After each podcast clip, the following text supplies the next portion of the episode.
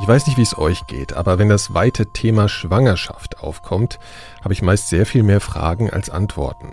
Mir kommt das ziemlich merkwürdig vor und ich fühle mich hier meist irritierend unaufgeklärt. Viele von euch haben in den letzten Jahren ja sicher auch die Diskussion um den Paragraphen 219a des Strafgesetzbuches verfolgt, also dem Paragraphen, der das so bezeichnete Werbeverbot für Schwangerschaftsabbrüche regelt. Sogenannte Abtreibungsgegner zeigten reihenweise Gynäkologinnen an, die auf ihrer Webseite über Schwangerschaftsabbrüche informierten. Einige, wie an vorderster Front die Frauenärztin Christina Hähnel, wehrten sich vor Gericht, wurden aber zu Geldstrafen und zur Entfernung dieser Informationen verurteilt. Dieses Gefühl der Unaufgeklärtheit und auch meine mehr impulsive Empörung über diese rechtliche Situation haben mich jetzt dazu gebracht, ein Interview mit meiner heutigen Gästin zu führen. Nora Saas ist Frauenärztin und wurde ebenfalls aufgrund von Informationen der Webseite ihrer Gemeinschaftspraxis angezeigt und angeklagt. Sie beantwortet mir heute meine wahrscheinlich recht naiven Fragen, sowohl zum Thema dieser Diskussion als auch zu ihrer Tätigkeit an sich. Also wenn mhm. zu mir eine Patientin kommt oder ein Paar, sind ja oft auch die, die, ähm, äh, die kommen als Paare, der Mann mit dabei, ähm, dann frage ich, wenn sie sagt, sie ist schwanger, äh, ist es eine gute oder eine schlechte Nachricht? Und wenn sie sagt, sie wissen es nicht so, das ist eine schlechte Nachricht, dann bringe ich auch zum Ausdruck, dass wir dann jetzt erstmal, dass ich sachlich bleibe und wir ähm, sachlich jetzt erstmal uns den Schritten widmen, die getan werden müssen. Und das Unaufgeregte, das mhm. hat auch den Hintergrund, dass in, in, meinem Denken oder auch in meiner langjährigen Berufserfahrung als Frauenärztin das äh, zum Leben dazugehört. Also das ist ähm, eine gesundheitliche Angelegenheit von Frauen, das fand ich so schön formuliert, jetzt bei der äh, Gesetzesnovelle in Neuseeland, mhm. äh, die ja jetzt ein sehr liberales äh, Gesetz zum Schwangerschaftsabbruch gerade äh, jüngst verabschiedet haben, ist diese Formulierung drin, dass es äh, der Schwangerschaftsabbruch oder das Schwangersein, ob gewollt oder ungewollt, ist eine gesundheitliche Angelegenheit von Frauen. Und das, das gefällt mir und das entspricht auch meiner Art, wie ich arbeite. Herzlich willkommen zu den Elementarfragen. Mein Name ist Nikolaus Seemack.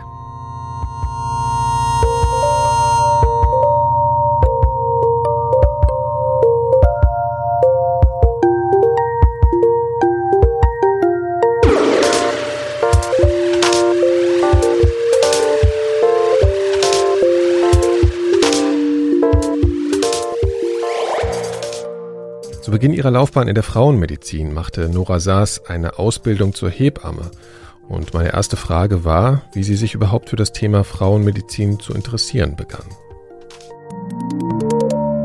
Meine Mutter ist Krankenschwester und hat ähm, in Ende der 50er Jahre in, in, Frankfurt als Krankenschwester gearbeitet, wo sie dann meinen Vater kennengelernt hat, der ein Flüchtling aus äh, Ungarn gewesen war, ein Apotheker, 1956 beim Volksaufstand aus Ungarn geflüchtet und ähm, ja, also beide sind eigentlich aus dem Gesundheitsbereich und wer kann schon sagen, dass einen die Eltern nicht prägen und die Familie, das ist ganz klar, aber ähm, Ärztin bin ich eigentlich weit und breit die einzige in der Familie und ich bin auch sicherlich kein Mensch, die äh, ein Typus ist, die von klein auf wusste, ich will diesen Beruf erlernen. Wir haben zwar gerne Doktorspiele gespielt, mhm. aber dann an, an, an diese Berufsperspektive war erstmal gar nicht zu denken. Und mh, mm, es war nur so, dass wir äh, auf dem Land aufgewachsen sind, in Nordhessen und ähm, viel Freiheit hatten und fünf Kinder äh, waren und sind und äh, früh uns versucht haben, Geld dazu zu verdienen. Und ich bin dann im Krankenhaus gelandet in der Jugend und habe mir durch Nachtdienste in einer nahegelegenen Klinik Geld verdient und hatte dadurch Kontakt einfach zum Gesundheitsbereich und habe damals auch eine Hebamme kennengelernt, äh, die mich sehr beeindruckt hat. Und da ist dann nach dem Abitur, äh, was ich in Kassel abgelegt habe, ähm, ja, ein Wunsch entstanden, zunächst einen Beruf zu erlernen. Das, der Studienwunsch stand eigentlich noch nicht so ganz fest. Und dann ähm, mochte ich die Idee, Hebamme zu werden ohne eigentlich wirklich viel darüber zu wissen. Mhm. Ja. Aber Ihre Mutter war schon in dem ähnlichen Bereich tätig, in der Frauenklinik? Äh, meine Mutter, die war, bevor sie die fünf Kinder gekriegt hat, ja. äh, war sie okay. Krankenschwester und mhm. äh, hat dann aber den Beruf aufgegeben. Und als sie dann eine Apotheke in Nordhessen übernommen haben, ähm, dann hat sie diese typische Position gehabt, dass sie einfach meinem Vater zugearbeitet hat und äh, ja, damals waren in Apotheken auch noch, äh, wurden noch Babywindeln verkauft und so weiter. Und meine Mutter war dann einfach eine hervorragende Beraterin in der mhm. Apotheke und ja, wir hatten das große Glück, dass die Apotheke im Haus war und äh, wir, ähm, ja, ich liebe heute noch, wenn ich an meine Kindheit denke, den Geruch, so diesen alten Geruch von Apotheken. Das, mhm. äh, das ist für mich was ganz Vertrautes und Schönes. Ne? Wir hatten die Eltern eigentlich immer um uns rum. Das war schön. Die hatten aber den ganzen Tag nicht wirklich Zeit für uns. Und diese Kombination, die ist einfach klasse. Ne? sehr frei aufgewachsen und trotzdem mhm. mit, mit immer Ansprechpartnerin zu haben, Partner. Mhm. Und haben Sie die Ausbildung zur Hebamme gemacht. Gab es irgendwelche bleibenden Eindrücke, die Sie heute noch haben, die ersten Momente, die Sie eigentlich so auf den Pfad gebracht haben, wo Sie dann äh, gelandet sind? Ich bin 1981 dann nach Berlin gegangen nach dem Abitur und habe die Hebammenausbildung an der äh, Hebammenlehranstalt Berlin-Neukölln ähm, absolviert und war mir gar nicht im Klaren, in welche spannende Zeit ich damals gekommen bin. Das war eigentlich eine Umbruchszeit, wo ähm, die technisierte Geburt ähm, im Grunde gang und gäbe war, auch äh, Stichwort programmierte Geburt, die Idee, die Geburt technisch immer mehr beherrschen zu können. Und Berlin-Neukölln war damals unter Professor Saling wirklich ein Zentrum der sogenannten Perinatalmedizin. Und zugleich war gerade Westberlin äh, was damals ja noch die Mauer war in Westberlin, äh, entwickelte sich zu einem Zentrum der, der Entwicklung zur alternativen Geburt. Also die Hausgeburten nahmen, äh, nahmen äh, wieder zu, mhm. Hebammen äh, lernten, also äh, Frauenpaare, die ambulant äh, entbind, äh, also in der Klinik das Kind bekommen haben, das heißt dann nach der Geburt nach Hause zu gehen, was heute eine übliche Geschichte ist, äh, dann eben in der Wochenbettbetreuung zu Hause zu betreuen. Das gab es vorher auch kaum. Und vor allen Dingen ist dann äh, ein Geburtshaus gegründet worden in Berlin 1986, das erste, wo ich mich dann als Schülerin schon engagiert habe, weil ich ähm, sehr schnell also äh, den Beruf und die Berufsausbildung wunderbar fand, den Beruf also in mein, also als was ganz, ganz Tolles heute noch für einen sehr, sehr wichtigen Beruf halte sowieso und immer gern auch Hebamme gewesen bin, ähm, zugleich aber gesehen habe, was alles eigentlich anders laufen kann. Und äh, dann habe ich mich parallel zur Ausbildung schon engagiert, auch mit bei der Gründung des Geburtshauses. Hm? Was war denn damals dann so zentral, was Ihnen aufgefallen ist, was anders laufen müsste? Es ist eigentlich was, was ich, äh, äh, was im Grunde jetzt aktuell bei der äh, Debatte, in der ich jetzt engagiert bin, unter dem Stichwort selbstbestimmt Leben, äh, selbstbestimmte Sexualität, selbstbestimmt auch um die Geburt herum zu leben. Wir hatten damals die Forderung nach einer selbstbestimmten Geburt. Und das war so einfach dieses, ähm, wenn man dann so als junge Hebammenschülerin, ich war damals 19, äh, Geburten beiwohnt, wo man das Gefühl hatte, die Frau, äh, es geht gar nicht mehr um die Frau, also die wird mit ihren Empfindungen gar nicht mehr beachtet. Es ist jetzt ein Gebärvorgang, der, der, der, der auch technisch abgewickelt wird. Ähm, dann äh, ja, sieht man schon, wie das doch anders laufen könnte. Also mhm. das war auch die Idee von dieser technischen Beherrschbarkeit der Geburt, ähm, auch so gewisse. Was heißt Beherrschbarkeit eigentlich genau? Also, äh, genau, es war damals die, die Idee der programmierten Geburt, die ist komplett aus der Mode gekommen. Ja, das, das sagt mir auch irgendwie gar Genau, nichts. das ja. heißt einfach, es wird ein Tag X festgelegt, wo das Kind zu kommen hat und dann wird die Geburt eingeleitet. Also wie man heute auch Einleitung so macht. Also macht man ja, halt so ter Termin. Wann wollen Sie Ihr Kind Geburt. kriegen oder wann genau, passt uns? Ja, genau. Ja, ja. Das Datum ist schön, dann ist das so. Und heute finden ja auch noch Einleitungen statt, aber natürlich terminnah oder über dem Termin. Es muss Gründe dafür geben und so. Das medizinische Gründe. Medizinische einfach. Gründe, genau. Mhm. Mhm. Mhm. Und äh, haben Sie dann eine Weile gearbeitet als Hebamme, also eine Ausbildung gemacht und eine Weile gearbeitet? Und wie entstand denn dann der Schritt, okay, ich will jetzt auch Ärztin werden? Oder das heißt auch, ja, ich will Ärztin werden. Genau. Also ich habe die, die, die Geburtshilfe wirklich äh, sehr, sehr gern als Hebammenschülerin in der Geburtshilfe gearbeitet und ähm, habe dann kurze Zeit eigentlich nur noch in der Klinik gearbeitet, habe dann aber angefangen, Nachsorgen zu machen, das heißt Frauen im Wochenbett zu Hause zu betreuen und das habe ich das ganze Studium hindurch gemacht. Und dann habe ich mal angefangen, mich für Medizin äh, zu bewerben. Bin eigentlich davon ausgegangen, dass ich vielleicht auch noch äh, länger warten müsste. Dann hat das aber doch relativ schnell geklappt. Und Medizin studieren wollte ich dann, weil ich wollte ähm, dann gerne Ärztin werden, aber Frauenärztin. Mhm. Das, da habe ich da irgendwie Feuer gefangen äh, in dieser ganzen äh, Arbeit in der Geburtshilfe und habe dieses Studium eigentlich mehr als so eine Art Fortbildung begriffen. Äh, das war dann nicht ganz so einfach, unter dieser Mentalität ins Studium zu gehen, weil das hat ja erstmal mit ganz vielen anderen Themen zu tun, bevor man dann wirklich da landet, wo man eigentlich hin will. Mhm. Ja. Mhm. ja. Dann hat es ja erstmal mit ganz vielen anderen Sachen zu tun. Ich habe es auch genau. mal versucht. Und nach, das nach vier Jahren, nach ja. vier Semestern habe ich gedacht, nee, das ist doch nichts für mich. Schade. ja, ich bin ganz glücklich jetzt. genau. Ähm, Ähm, ja klar, aber ich meine, das Fachgebiet war dann im Prinzip äh, programmiert, äh, sozusagen. Genau. War das schon? Genau. Und auch Ja. die Arbeit mit Frauen. Also das Mhm. stand dann für mich auch schon im Vordergrund. Mhm. Ich bin ja ein, auch wie, wie alle ein Kind äh, meiner Zeit und ähm, als ich Anfang der 80er nach Berlin kam, ähm, war die Frauenbewegung auch äh, natürlich äh, äh, auch in Berlin hatte, hatte das ein Zentrum und ich war schon ähm, in, als Schülerin auch in Kassel hatte ich mich aktiviert in der demokratischen Fraueninitiative.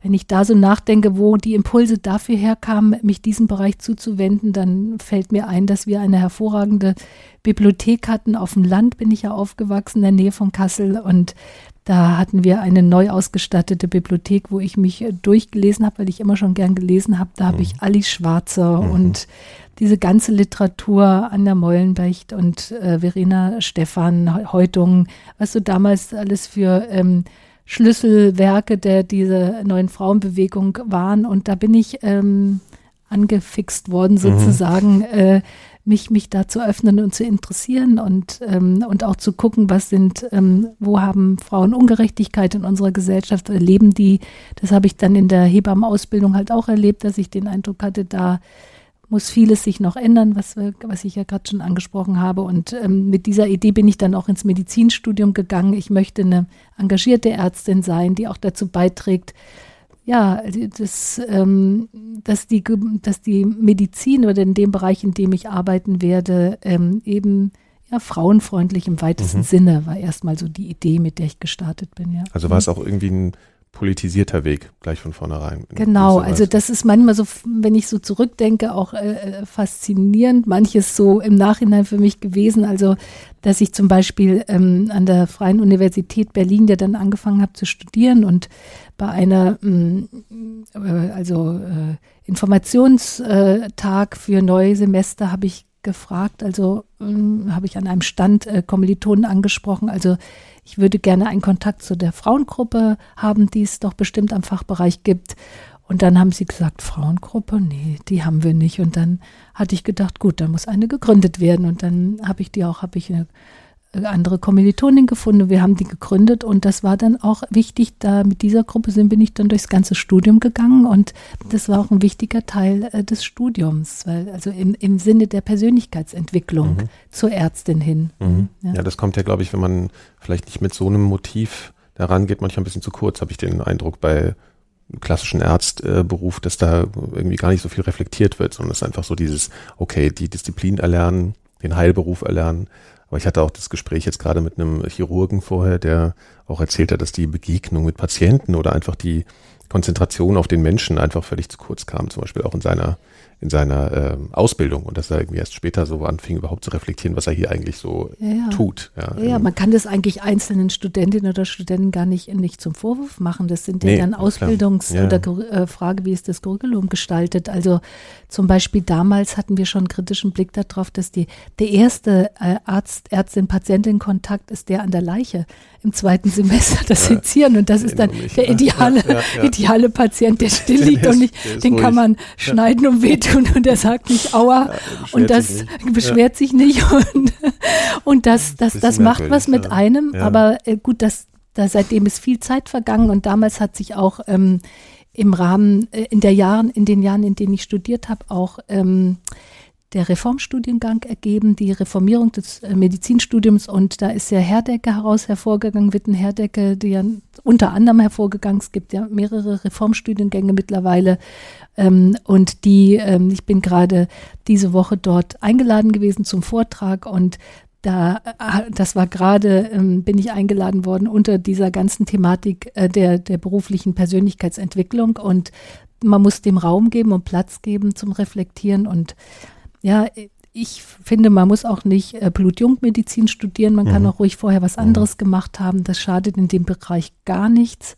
Vor allen Dingen, wenn man ähm, das zum einen, weil wenn man fertig ist mit dem Studium und arbeitet dann, und sieht noch, noch dann recht jung aus, dann haben Patientinnen oft ein Problem, äh, ist, ist, äh, vor allen Dingen Frauen dann als Ärztin zu erkennen und nicht für Eine Schwester irgendjemanden oder, oder Praktikantin zu halten, ja, genau. Ja, ja, Also ein bisschen persönliche Reife ähm, Mhm. im Umgang mit Menschen schadet gar nichts. Ähm, das tut bestimmt gut. Ja, aber der Genau. klassische Studiengang ist ja schon immer noch so dieses, diese vier Semester pauken. Ja, also dieses erstmal sich ja, nur ja, mit klar. der sozusagen mit der Technologie des Körpers zu beschäftigen. Mehr oder Auf weniger. jeden Fall, genau, ja, genau. Also das äh, ist ein sehr zeit-lernintensives Studium, auf jeden Fall, was einem auch viel Disziplin abver äh, abverlangt, ganz bestimmt. Aber ähm, genau, also aber ich denke, das, das hat, hat sich schon viel verändert seit damals, dass diese Themen auch mehr berücksichtigt werden. Und vor allen Dingen ähm, haben die Patientinnen und Patienten sich geändert. Also das drückt sich in vielen, auch in Gesetzen aus, die wir heute haben. Also zum Beispiel das Heilmittelwerbegesetz hat auch schon, trägt dem auch schon Rechnung, dass die Patienten heute nicht mehr so Schäfchen sind, die man einfach irgendwas erzählt und die dann äh, zu allen Armen sagen und abnicken. Also wir haben heute eigentlich mündige Patientinnen und Patienten und das ist auch gut so und äh, es soll eine Behandlung in Augenhöhe sein und informed consent, da gibt es verschiedene Stichworte und Schlagworte, die ähm, ja mit Inhalt gefüllte heißen, dass einfach äh, Menschen ja aufgeklärt sind und Informationen auch ein Recht haben, Informationen zu bekommen. Und da bin ich natürlich gleich auch bei dem Thema, wo wir sicherlich noch ja, drauf ja, zurückkommen, ja, dass einfach auch um den Schwangerschaftsabbruch herum, und das ist eben auch mein Zugang von damals, ähm, einfach äh, ja Frauen äh, ein Recht haben, äh, Informationen zu bekommen und sich auch selber Informationen ähm, äh, besorgen zu können, ja. ja. Immer war das wollen. Thema, ja, war das hm? Thema Schwangerschaftsabbrüche, war das auch damals schon, wir haben jetzt vor der Frauengruppe geredet, war das da schon auch ein Diskussionsthema, ein wichtiges, ein zentrales Thema? Ähm, also es ist in den 80er Jahren ein ganz wichtiges Thema gewesen, aber in meiner eigenen Biografie eigentlich nicht so. Wir haben uns mehr mit Ausbildungsinhalten der Gynäkologie im Studium befasst. Ähm, Komischerweise stand dann für uns nicht so im Vordergrund, warum ist denn der Schwangerschaftsabbruch so wenig Thema? Ich kann es vielleicht nicht mehr ganz nachvollziehen. Äh, es gibt ja heute Ansätze, ähm, äh, es gibt ja die Medical Students Pro Choice, die sich gegründet haben vor zwei Jahren und die ähm, sich wirklich stark machen zu fordern, dass äh, der Schwangerschaftsabbruch Inhalt der, der, des Medizinstudiums auch sein muss also äh, nicht nur ähm, im juristischen Bereich behandelt wird, wie es sicherlich auch in meiner Zeit schon passiert ist, sondern unter psychologischen und medizinischen Gesichtspunkten rundherum einfach wirklich, weil es einfach ein wichtiger, äh, zahlenmäßig auch oft stattfindender Eingriff ist, ähm, äh, halt, halt, halt behandelt zu werden. Und die engagieren sich und machen ja äh, in Berlin seit ähm, einiger Zeit ähm, auch mit großer Beliebtheit der, der Studentinnen sogenannte Papaya-Kurse, wo sie auch praktische Kurse anbieten, um das, äh, den Schwangerschaftsabbruch im technischen Ablauf auch zu erlernen. Ja. Und, aber mhm. das müsste, also okay, das ist für mich jetzt eine Überraschung, dass das irgendwie nicht äh, ein großes Thema in der, in der Ausbildung ist. Also ja. wie, wie lernt man das denn dann, wenn man in die Gynäkologie geht? Also dann im Facharzt. Äh, mhm. ähm, also Bereich, der, der Schwangerschaftsabbruch darf ja in Deutschland nur von Ärzten durchgeführt werden. Ja. Das ist in anderen Ländern anders. Der medizinische Schwangerschaftsabbruch kann in anderen Ländern durchaus auch von äh, examinierten äh, äh, äh, Pflegekräften ausgeführt werden. Aber in Deutschland ist es halt gesetzlich, dürfen das nur Ärzte tun. Nicht nur Frauenärzte, also auch Allgemeinmedizinerinnen können äh, Schwangerschaftsabbrüche durchführen. Ähm, und das ist sicherlich ein, Aus, ein Teil eher der Fachärztinnenausbildung. Das, mhm. was auch richtig ist, dass es da natürlich hauptsächlich einen Platz hat. Aber im Medizinstudium, ähm, ja, sollte es mehr behandelt werden und vielleicht wird sich das auch noch mehr reformieren. Ne? Also die Impulse kommen von dort schon. Und nein, es ist sicherlich, ähm, äh, es ist, spiegelt wieder, dass es so eine Art Schattendasein fristet. Es findet statt, aber es wird nicht drüber geredet. Ne? Es ist eigentlich eher, eher was, wo man sich keine Lorbeeren mitholen kann im Fach. Also auch und immer noch tabuisiert, auch sozusagen viel, in der Disziplin. Genau, und das ja. drückt sich eben auch aus, dass es im Medizinstudium ähm, praktisch äh, kaum Thema ist, ja. Mhm. Es gibt ja diesen Begriff Abtreibung, das war ja früher der Begriff, heute sagt man ja eher Schwangerschaftsabbruch. Mir kommt da immer so ein bisschen weiß ich nicht, so nicht so schön vor irgendwie. Ja, also, ja. ja. also ich, ich teile das, mhm. aber äh, Sprache, Terminologie ist ja sowieso was ganz, ganz Spannendes. Äh, vor allen Dingen, wenn man dann auch sieht, wie Sprache sich ändert, auch in diesem Bereich. Und ich habe jetzt ein Alter, wo ich auch schon für eine bestimmte Zeit Zeitzeugin bin. Und es ist so, also in den 80er Jahren, als ich herangewachsen bin, gab es nur das Wort Abtreibung. Es gab gar kein anderes Wort. Später in der Klinik war der Begriff IR oder Interruptio. Unterbrechung, der ja eigentlich wirklich kompletter Unsinn ist, denn mhm. es wird ja nichts unterbrochen, nee, sondern abgebrochen, abgebrochen oder ja. beendet. Ja. Aber das ist heute noch, also in Anamnesebögen steht immer IR Doppelpunkt, das ist immer noch ganz, ganz angewendet.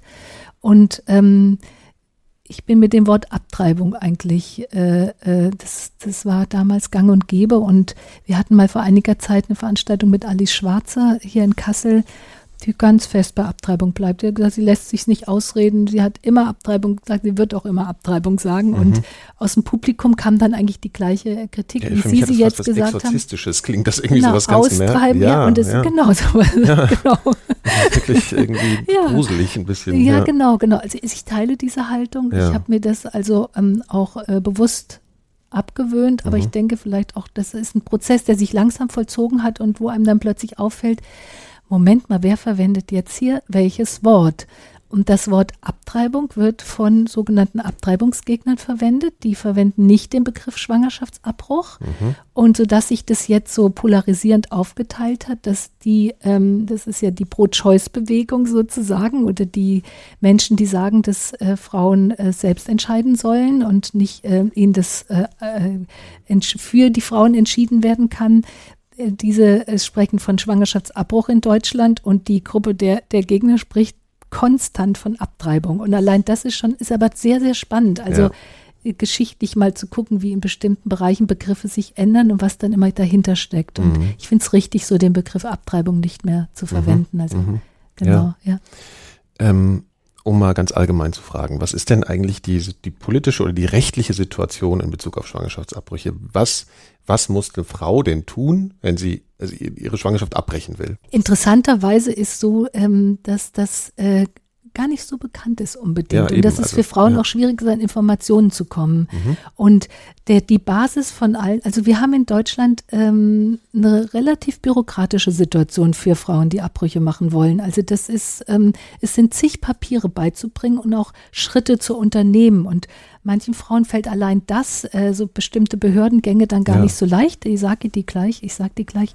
Aber die, die Basis von allem ist ähm, ja, dass es im Strafgesetzbuch äh, halt verankert ist. Mit der Schwangerschaftsabbruch ist in Deutschland ja verboten ne, und wird mit Gefängnisstrafe bestraft. Für uns Ärzte ähm, kann das bis zu fünf Jahre Gefängnis bedeuten. Äh, und auch die Werbung dafür nach dem Paragraph 219a ähm, ist auch mit Gefängnisstrafe belegt. Also das ist mal die Ausgangssituation und prägt auch ein gewisses Denken über den Schwangerschaftsabbruch, dass es eigentlich etwas Verbotenes ist. Aber wir haben in Deutschland eine besondere Regelung, die sogenannte Beratungsregelung, die besagt, unter bestimmten Umständen wird es nicht bestraft. Ne? Und diese bestimmten Umstände sind, ähm, dass man bis zur 14. Woche nach der Menstruation ähm, eben einen Schwangerschaftsabbruch durchführen kann, wenn man, wenn das gewünscht ist. Und dazu muss man folgende Dinge äh, äh, tun. Das eine ist, man muss sich beraten lassen an einen der anerkannten Beratungsstellen, jetzt vor allen Dingen der Pro Familia. Ähm, und dann muss, muss man eine Bescheinigung haben. Und die Bescheinigung muss dann mindestens, das Gespräch muss mindestens drei Tage äh, her sein. Und dann am vierten Tag nach dem Gespräch kann frühestens der Eingriff oder die medikamentöse hm, Schwangerschaft, äh, äh, der medikamentöse Schwangerschaftsabbruch durchgeführt werden. Diese Frist so als um eine Reflexion sicherzustellen. Genau, eine Bedenkzeit ja. Ja, oder was okay. so. Das mhm. ist die Idee dabei. Mhm. Das ist das Erste. Mhm. Dann ist die Kostenfrage. Also das ähm, ist keine Kassenleistung in Deutschland, aber es gibt halt ähm, Länder, äh, in jedem Bundesland gibt es einen Topf, aus dem Schwangerschaftsabbrüche bezahlt werden, die über die Kassen auch beantragt werden. Und da wird bei der Beratungsstelle folgt auch schon die, die, die äh, soziale Beratung. Und wenn Frauen bis zu einem bestimmten Einkommen inklusive Miete und Kinder wird alles verrechnet, 1270 Euro ungefähr ist das, ähm, dann kriegen, kriegen, kriegen sie die Kostenübernahme. Oder sie sind Selbstzahlerin, das, äh, das wird ermittelt. Dann müssen medizinisch die Blutgruppe äh, muss da sein. Es muss ein Ultraschall erfolgt sein, um zu gucken, ob das, äh, äh, das eine Schwangerschaft in der Gebärmutter ist und wie weit sie ist, ob sie von der Woche her noch in die Möglichkeit der Beratungsregelung passt. Das sind so mhm. die, die Dinge, die beigebracht werden müssen. Und dann muss halt der Ort auch noch dann natürlich gefunden werden, wo der Schwangerschaftsabbruch stattfindet. Und da haben wir gelernt in den letzten Jahren, dass das immer schwieriger wird in Deutschland, dass wir Regionen haben, wo ähm, Frauen bis zu 200 Kilometer fahren müssen, um einen Schwangerschaftsabbruch durchzuführen. Und es, es sind auch immer weniger Einrichtungen und Kolleginnen, die dies tun. Mhm. Und das ist schon so ein bisschen alarmierend, finde ich. Ne? Das, ähm, das ist so durch ja in den, letzten, äh, in den letzten zwei Jahren auch durch das Engagement oder dadurch, dass das ähm, äh, Thema war in der Öffentlichkeit, ist das halt ans Tageslicht gekommen. Ja, ja. Mhm. Äh, bei den Dingen, die Sie jetzt aufgezählt haben, wo sehen Sie denn da die versteckten Schwierigkeiten? Also das klingt ja erstmal alles so ganz sinnvoll, beraten, dann ein bisschen nachdenken, dann medizinische Untersuchung und dann macht man es. Klingt ja eigentlich erstmal so mhm. machbar, aber also ich habe auch schon von äh, schlimmen Beratungsgesprächen gehört oder was, also wo sind da sozusagen die, die Fallen, in die Frauen geraten können, dass es eben einfach nicht so einfach ist, wie es jetzt klingt. Die Falle ist gleich am Anfang eigentlich da. Ja, die Frau äh, äh, stellt äh, fest, dass sie schwanger ist. Äh, das kann unterschiedlich sein, ähm, meistens mit einem Test zu Hause, weil die Regel ausbleibt. Und dann gehen die meisten ja ins Internet. Mhm. Ja, das ist eigentlich normalerweise der erste Schritt. Und da können Sie ganz schnell auf den Seiten der Abtreibungsgegner landen. Und das ist äh, psychisch gefährdend. Da gibt es also eine Seite, wo äh, die so verlinkt ist, dass man bei bestimmten Begriffen einfach darauf landet. Das ist die Seite äh, babykost.de oder auch abtreibung.de. Äh, die ähm, ist gepflegt von äh, Klaus Günther Annen und äh, das ist einer der prominentesten Abtreibungsgegner, der ähm, uns auch angezeigt hatte. Und ähm, diese Seite ist so animiert mit Blutstropfen, mit, äh, mit, mit Feten, auch in höheren Wochen, blutig, äh, reale Bilder. Ähm, äh, also du möchtest gar nicht äh, im Einzelnen mhm. sagen, es ist wirklich äh, furchtbar, sich das anzuschauen, ob schwanger oder nicht. Äh, der hat ja diese Grundidee, den Baby Coast mit dem, diesem Begriff be geprägt und vergleicht das mit dem Holocaust und sagte, Babycoast ist eigentlich noch schlimmer als der Babycoast und er hatte auch schon verschiedene Verfahren äh, in, in, in früherer Zeit gehabt, weil er das manchmal also wirklich übertrieben hat. Dann hat er die Ärzte mit KZ-Kommandanten verglichen, mhm. die uns Ärzte die Schwangerschaftsabbrüche machen. Also er ist schon und sehr heftig. Da war er dann relativ äh, rechtlich angreifbar, weil er den Holocaust relativiert hat. Damit sozusagen. Genau, ja. genau das. Mhm. Und, und also Frauen können auf dieser Seite landen, mhm. ja, und mhm. dann kann man gar nicht so schnell wegklicken, wie man nicht die Bilder schon gesehen hat. Ja. Das ist das eine. Oder sie landen auf vermeintlich ganz äh, ähm, einladenden Seiten, die gar nicht erschreckend sind wo aber äh, bedenkliche Inhalte vermittelt werden. Und da ähm, sind, das ist halt auch erschreckend für mich, dass die Abtreibungsgegner halt äh, infiltrierend in, ähm, vor allen Dingen in den sozialen Netzwerken drin sind. Die gehen in, äh, in auf Foren, ja, und verbreiten dort auch Lügenmärchen. Und Lügenmärchen sind ähm, jede Schwangerschaftsabbruch äh, äh, wirkt psychisch zerstörend. Es gibt das Post-Abortion-Syndrom, dass man jahrelang äh, unter Depressionen leidet, das ein Leben lang nicht verarbeiten kann. Ähm, es kann, es, man kann verbluten, man kann Entzündung kriegen und unfruchtbar werden, man hat eine erhöhte Krebsrate. Und das wird so ganz subtil überall vermittelt und das merkt man dann auch, wenn Frauen zur Beratung kommen und sagen, sie sind eigentlich entschieden, haben aber dann einfach Angst, weil mhm. ähm, mir kann doch das und das passieren. Und wenn man in dem Bereich arbeitet, dann weiß man, das ist ein, ein komplikationsarmer Eingriff. Es mhm. ist ein kleiner Eingriff, der, ist, ähm, der kann psychisch eine große Tragweite haben, das ist ganz klar. Und das ist ein sehr verantwortungsvolles Thema, aber rein äh, äh, auf der körperlich-medizinischen Ebene ist es ein kleiner Eingriff mit wenig Komplikationen. Wenn er sicher durchgeführt wird, weil weltweit ähm, natürlich ein großer erschreckend großer Prozentsatz unsicherer Schwangerschaftsabbrüche stattfinden in den Regionen und Ländern, wo Schwangerschaftsabbrüche verboten sind. Und deswegen ähm, ist es, engagiere ich mich auch als Ärztin jetzt seit der Anzeige vor zwei Jahren äh, für diesen Bereich, was ich vorher nicht so gemacht habe, weil wir eine große Verantwortung tragen, dass wir in Deutschland nicht durch veränderte politische Verhältnisse in eine Richtung kommen, wo Frauen wieder in Heimlichkeit Schwangerschaftsabbrüche ab, äh, durchführen müssen und dann bestehen auch wieder Gesundheitsrisiken. Ne? Mhm. Okay, und aber auf diesen Seiten werden die äh, auch die vor allen Dingen die medizinischen Risiken aufgebla aufgeblasen, würden Sie sagen. Also dass das, dass das übertrieben wird. Ich meine, es gibt wahrscheinlich die, jedes dieser Risiken irgendwie, vielleicht, mhm. äh, aber Sie meinen, das wird dann einfach überbetont und es wird sich darauf fokussiert und dadurch Angst geschürt. Das ist so der erste Moment. Das der schon, aber kann. es gibt nicht jedes Risiko. So, sowieso okay. zum Beispiel, mhm. also diese äh, penetrante Behauptung, dass äh, Schwangerschaftsabbrüche ein erhöhtes Krebsrisiko beinhalten, das ist äh, wirklich einfach nicht richtig. Das mhm. ist eine Falschaussage. Mhm. Und äh, genauso ist auch das Post-Abortion-Syndrom eine Falschaussage. Das ist was, was gar nicht existiert. Es okay. hat nichts damit zu tun, dass Frauen mal äh, auch, auch traurig sein können nach einem Abbruch, aber dieses Syndrom an und für sich, das ist ein Lügen, Lügenskonstrukt letztendlich, okay, ja. Okay. Ähm, und dann sind wir ja, also dann sind wir bei, dem Schritt, wenn dann aber in die Beratung gegangen wird, für mich ist nochmal klar, Sie haben jetzt Pro Familia gesagt, aber ähm, wer, kann, wer kann denn da beraten? Also weil ich eben schon genau, auch von, die, von schwierigen Beratungssituationen mhm, Genau, die habe. nächste Falle, also die erste Falle, Sie ja. hat mich ja gefragt, die erste genau. Falle ist einfach diese, der Zugang zur Information, der, mhm. der nicht gut ist bei uns weil äh, Ärzte ja auf den Websites auch nicht informieren dürfen. Das wäre ja auch, dass man einfach guckt, welche Ärzte gibt es bei mir denn und guckt auf deren Website.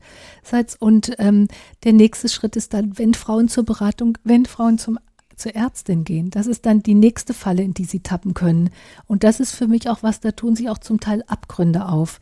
Ähm, dass äh, Kolleginnen und Kollegen von mir ähm, Haltungen haben. Jeder hat seine eigene Haltung dazu, das ist klar aber die, die, die, die Patientin dann auch damit konfrontieren. Das kann zum Beispiel sein, dass eine Frau eigentlich schon zum Ausdruck gebracht hat, sie will einen Schwangerschaftsabbruch durchführen und der Kollege oder die Kollegin nimmt die Patientin zum Ultraschall und stellt laut die Herztöne ein, ja. Und dann hört die Frau das Pochen zum Beispiel. Und das sind Grenzüberschreitungen und sind auch eigentlich ähm, psychische Verletzungen, die dazugefügt werden, die, die ich nicht richtig finde. Und ähm, ich meine, also das ist vorsätzlich sozusagen als ein psychischer Trick, psychologischer Trick wird eingesetzt. könnte man so, Sie, könnte ja. man so mhm. sagen, also mhm. eine Einflussnahme, die mhm. nicht notwendig ist und das erfordert ein subtiles Umgehen. Also mhm. wenn zu mir eine Patientin kommt oder ein Paar, sind ja oft auch die, die, ähm, äh, die kommen als Paare, der Mann mit dabei, ähm, dann frage ich, wenn sie sagt, sie ist schwanger, äh, ist es eine gute oder eine schlechte Nachricht? Und wenn sie sagt, sie wissen es nicht so, das ist eine schlechte Nachricht, dann bringe ich auch zum Ausdruck, dass wir dann jetzt erstmal, dass ich sachlich bleibe und wir ähm, sachlich jetzt erstmal uns den Schritten widmen, die getan werden müssen. Und der Ultraschall ist dann ähm, ein, ein, schneller äh, unaufgeregter, un, un, wie soll ich sagen, ja. undemonstrativer äh, kurzer Schall, um, um die Frage zu beantworten, ist es in der Gebärmutter dann nicht und ist die Woche so, dass es geht, einen Abbruch mhm. zu machen. Ne?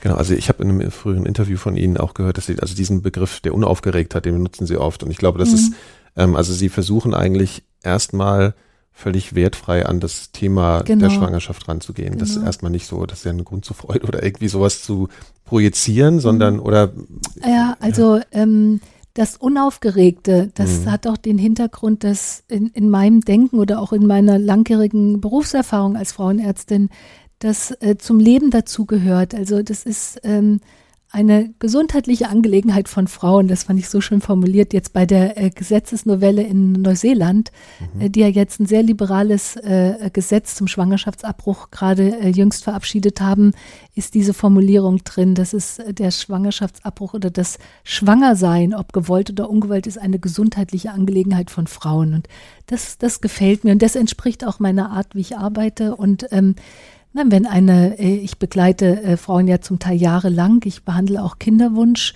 Äh, Paare und Patientinnen und ich freue mich unglaublich, wenn die dann daherkommen. Dann nehmen wir uns in den Arm und dann gibt es auch mal Freudentränen und mhm. nein, überhaupt nicht. Also da gehe ich natürlich mit und nur ähm, ich kann nicht äh, meine Haltung, wenn ich grundsätzlich gegen Schwangerschaftsabbrüche bin, was auch zu akzeptieren ist, aber dann ist halt die Frage, ob ich dann als den richtigen Beruf habe, Frauenärztin zu sein, denn ähm, ich finde, äh, es ist zu akzeptieren, also jeder muss selbst gucken, was er verantworten kann zu, zu tun in seinem Beruf. Und ich, das ist unbedingt zu akzeptieren, wenn eine Kollegin sagt, sie kann keine Schwangerschaftsabbrüche machen. Mhm. Das ist ganz klar, steht außer Frage.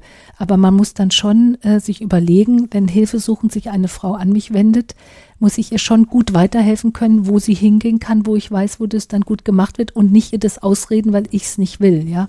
Das, ja. Ja, und, und das, äh, meinen Sie, ist schon gar nicht so unverbreitet, dass das passieren kann. Es gibt Berichte zumindest. Also, mhm. und das Problem ist ja immer im Arzt-Patientin-Verhältnis oder Ärztin-Patientin-Verhältnis, es findet ja so ein bisschen im Geborgenen statt. Ja. Ist, ja, ist ja auch richtig so. Es ist eine intime, mhm. vertraute mhm. Situation und das, der einzige Zeuge sozusagen vom Handeln der Ärztin ist die Patientin. Und, und da gibt es Berichte. Also, das ist die zweite Falle und da möchte ich auch äh, mitwirken. Äh, das gilt ja nicht nur für den Bereich. Also dass man äh, da so ein bisschen das mehr reflektiert und das schließt vielleicht so ein bisschen an an das, was wir vorhin über das Studium ähm, ja. äh, diskutiert haben.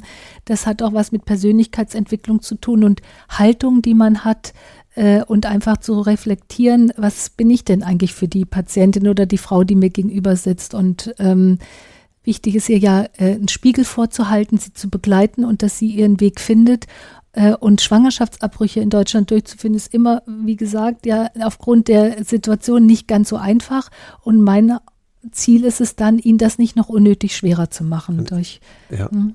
Und Sie, also Sie entwickeln so gemeinsam auch eine Entscheidung. Ist das auch Ihr Bereich? Oder würden Sie sagen, die ganze naja, verbale Auseinandersetzung oder emotionale Auseinandersetzung wird, passiert das im besten Fall nochmal woanders, weil sie ja sozusagen auch so eine spezielle, also, in so einer speziellen Position sind eigentlich. Also mhm. können sie das überhaupt als Person so vereinigen, diese ganzen Fragen? Ist das nicht ein Problem eigentlich auch? Also wenn sie jetzt. Wieso bin ich in einer besonderen Situation? Naja, also, also was ich meine ist, ähm, in dem Moment, wenn ihre Haltung zu spüren ist, wie die auch immer sein mag, ja, oder das, oder jetzt mal gar nicht von Ihnen gesprochen, sondern von den Ärzten, dann, dann könnte ich mir vorstellen, dass einfach sofort irgendwie eine Form von Verunsicherung entstehen kann, sozusagen. Mhm. Ja, also mhm. dass man kann ja auch mit einer Zusprache, das kann ja irgendwie verunsichernd wirken, ja, weil genau. man so denkt, oh, ist das jetzt wirklich aus, die hat jetzt einfach gesagt, ja, kein Problem und so und auf einmal denkt man, ist das überhaupt eine ausreichende Beratung oder so? Genau, genau. Also, ja. Das sind auch Berichte, die es gibt, das ist genau mhm. genau andersrum, dass äh, haben mir Patientinnen schon selber berichtet, dass sie zu schnell das Gegenüber ja. sagt, ja, ja, das ist jetzt ja, kein Problem, ja. da machen wir den Termin zum Schwangerschaftsabbruch. Mhm.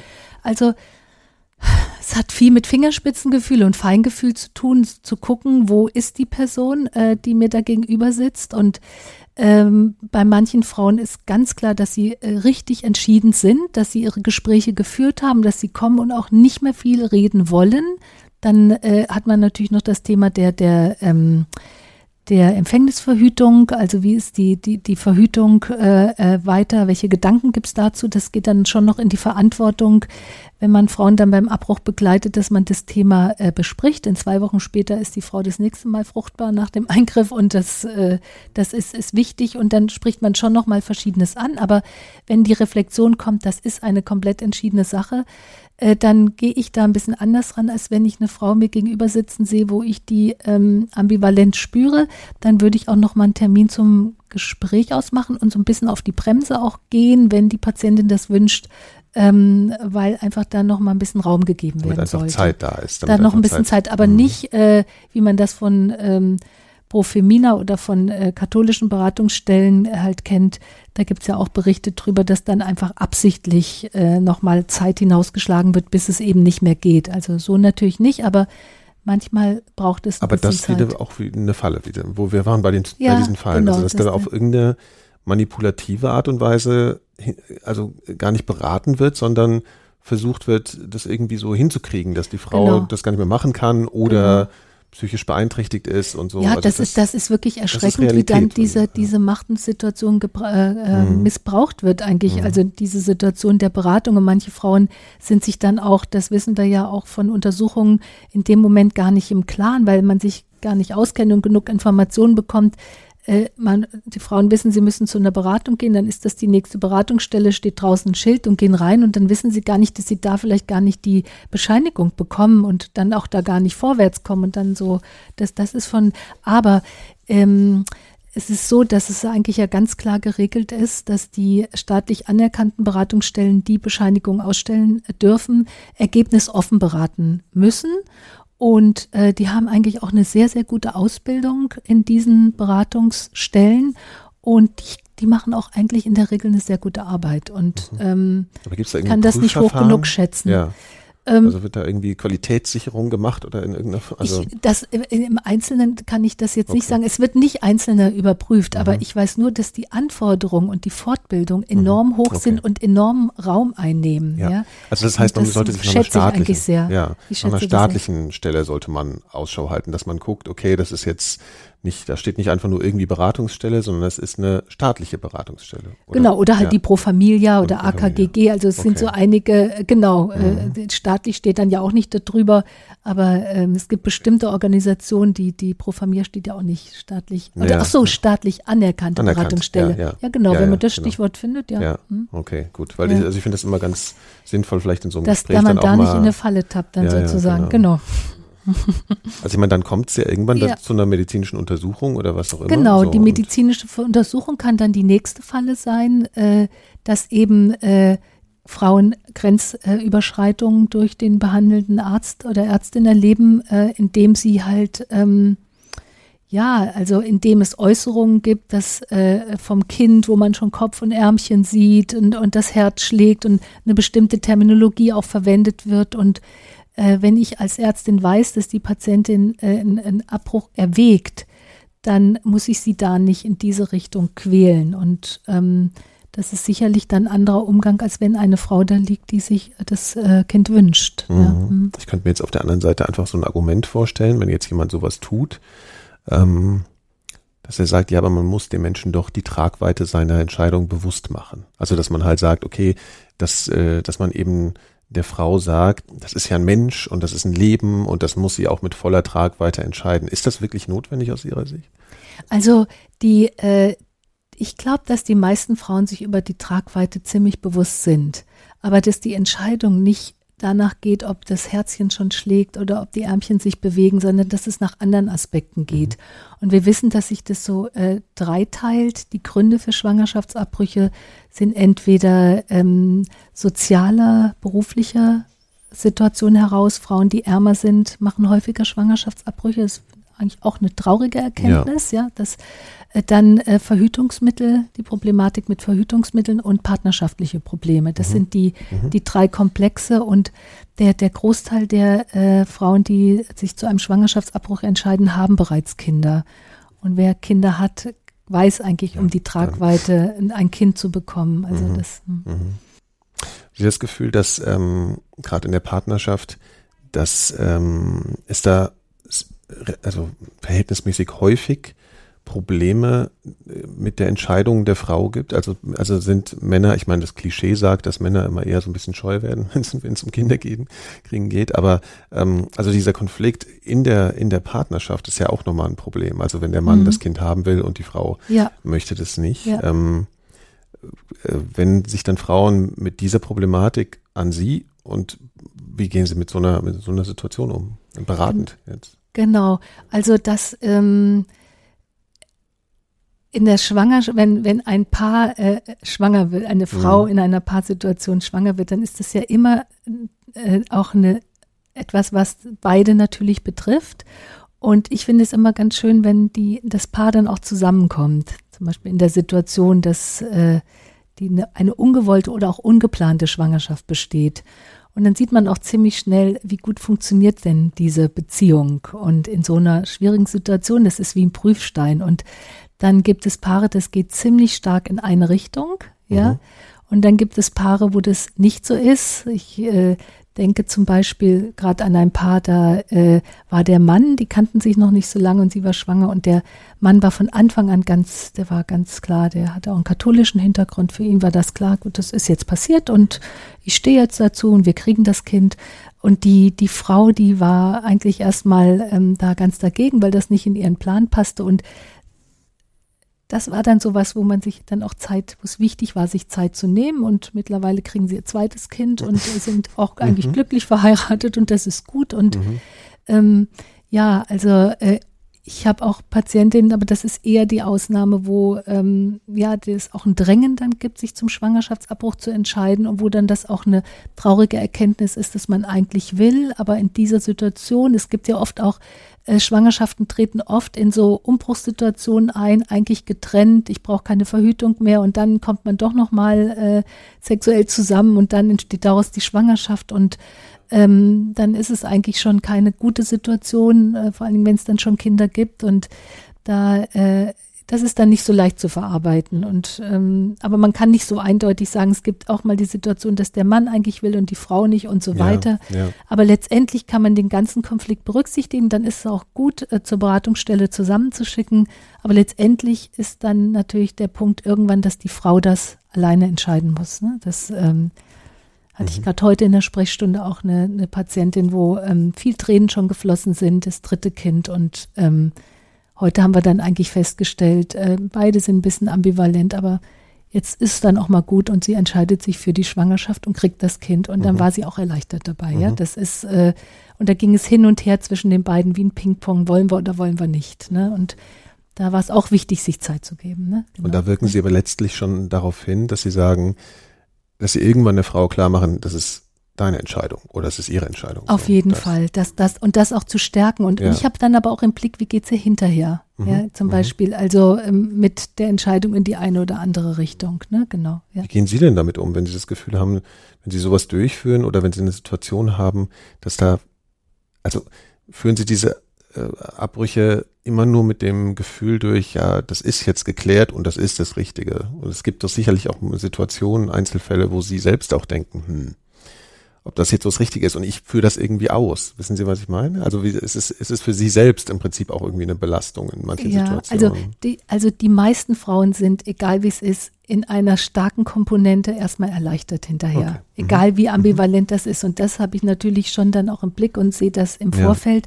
Aber es ist so, dass, äh, dass man das als Ärztin lernen muss im Laufe äh, seiner Arbeit, dass äh, vieles passiert, was man nicht hundertprozentig äh, gut findet in der Behandlungssituation, in der Begleitung von Krebspatientinnen. In, äh, Ja. in, man, man lernt in vielen Situationen, dass man sagt, das könnte klugerweise jetzt eigentlich ein Tick anders entschieden werden.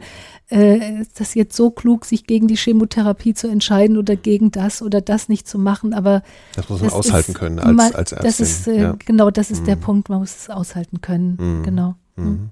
Es gibt ja immer diesen, diesen Begriff, äh, gerade von äh, den Gegnern äh, der Schwangerschaftsabbrüche, dieses Lebensrecht des Kindes. Ja, das ist ja so ein, ein ethischer Begriff. Ähm, lassen Sie das überhaupt zu für sich? Also ist das ein Thema? Die, gibt es für Sie ein Lebensrecht oder ist Ihr Fokus eigentlich darauf, äh, die Frau steht hier im Zentrum, solange das Kind sozusagen noch nicht da ist? Mhm. Also ähm, das ist ja ein sehr kontroversielles Thema Mhm. und äh, es gibt viele, viele Ideen zu dem Thema, wann Leben anfängt, Ja. in den einzelnen Religionen, in den Ideologien, in, in, in, in verschiedensten Konzepten und die sind sehr, sehr unterschiedlich und ähm, für mich steht erstmal im Vordergrund, dass äh, es völlig irrelevant für die Frau ist, die mir gegenüber sitzt, was ich persönlich für eine Einstellung dazu habe. Für mich ist es ein gesellschaftliches Faktum, dass wir über 100.000 Schwangerschaftsabbrüche in Deutschland haben. Und es sind Frauen, die Hilfe brauchen, die einen Anspruch auch darauf, darauf haben, mit einer ko- kompetenten und fachlich guten, äh, äh, äh, professionellen äh, Begleitung durch diesen Abbruch durchgeführt werden, äh, wenn sie den wünschen. Und ähm, das ist ein Faktum und dann nützt es nichts. Also nützt ihr es nichts, äh, wenn ich äh, meine Gedanken äh, ihnen aufdränge sozusagen. Mhm. Dann sagen sie Tschüss zu mir und gehen woanders Ja, ja, hin. klar. Das hat überhaupt keinen Sinn. Also das steht mal über allen. Mhm. Und grundsätzlich ist meine Haltung dazu, ähm, das hat mal mein Kollege Christian Fiala, der in Berlin Schwangerschaftsabbrüche durchführt, sehr, sehr gut formuliert, dass es im, die Schwangerschaft ist zu jedem Zeitpunkt ei- eine Möglichkeit, dass Leben entstehen kann, ein Kind Ja. zur Welt kommt und dass es deswegen um eine Entscheidung geht, entscheide ich mich für oder gegen diese Möglichkeit. Und das sind, kann dann auch eben eine Trennung heißen und die kann so schmerzhaft sein wie eine Beziehungstrennung, äh, die aber vielleicht trotzdem eine richtige ist, ja. Mhm. Also das erst als Möglichkeit zu betrachten, das ist ja eine bestimmte Ja, Perspektive, ja, ja, die ist ganz ja, interessant. das ist- ja. Ähm, mhm. ja, ich meine, es gibt auch so die Unterstellung, dass ähm, Frauen sich das einfach machen würden. Also dass es sowas gibt. Ähm, wir haben jetzt natürlich schon darüber gesprochen, was für Schritte alles äh, notwendig sind in Deutschland. Und trotzdem gibt es oft die Unterstellung, dass das sowas gemacht wird wie eine dass es zu einfach wäre, ja, oder dass es Mhm. äh, gemacht wird wie ein anderer simpler Eingriff oder was. Also dass man sich sozusagen darüber nicht genügend Gedanken macht. Das ist ja auch jetzt ein bisschen verwandt mit dem Thema, was wir, was wir vorher hatten. Mhm. Ist das, also das ist eine rhetorische Frage, glaube ich, ein bisschen, aber ich Mhm. finde es trotzdem wichtig. Ist das Ihr Eindruck? Gibt es ähm, häufig Patientinnen, die das einfach nur schnell durchziehen wollen und wo sie selbst manchmal das Gefühl haben, das ist, hat er nicht genügend drüber nachgedacht. Ich meine, wir haben das schon ein bisschen so umrissen, aber es gibt einfach diesen, dieses zentrale Ding, dass man sich das zu einfach machen könnte. Empfinden Mhm. Sie das so? Mhm. Ist das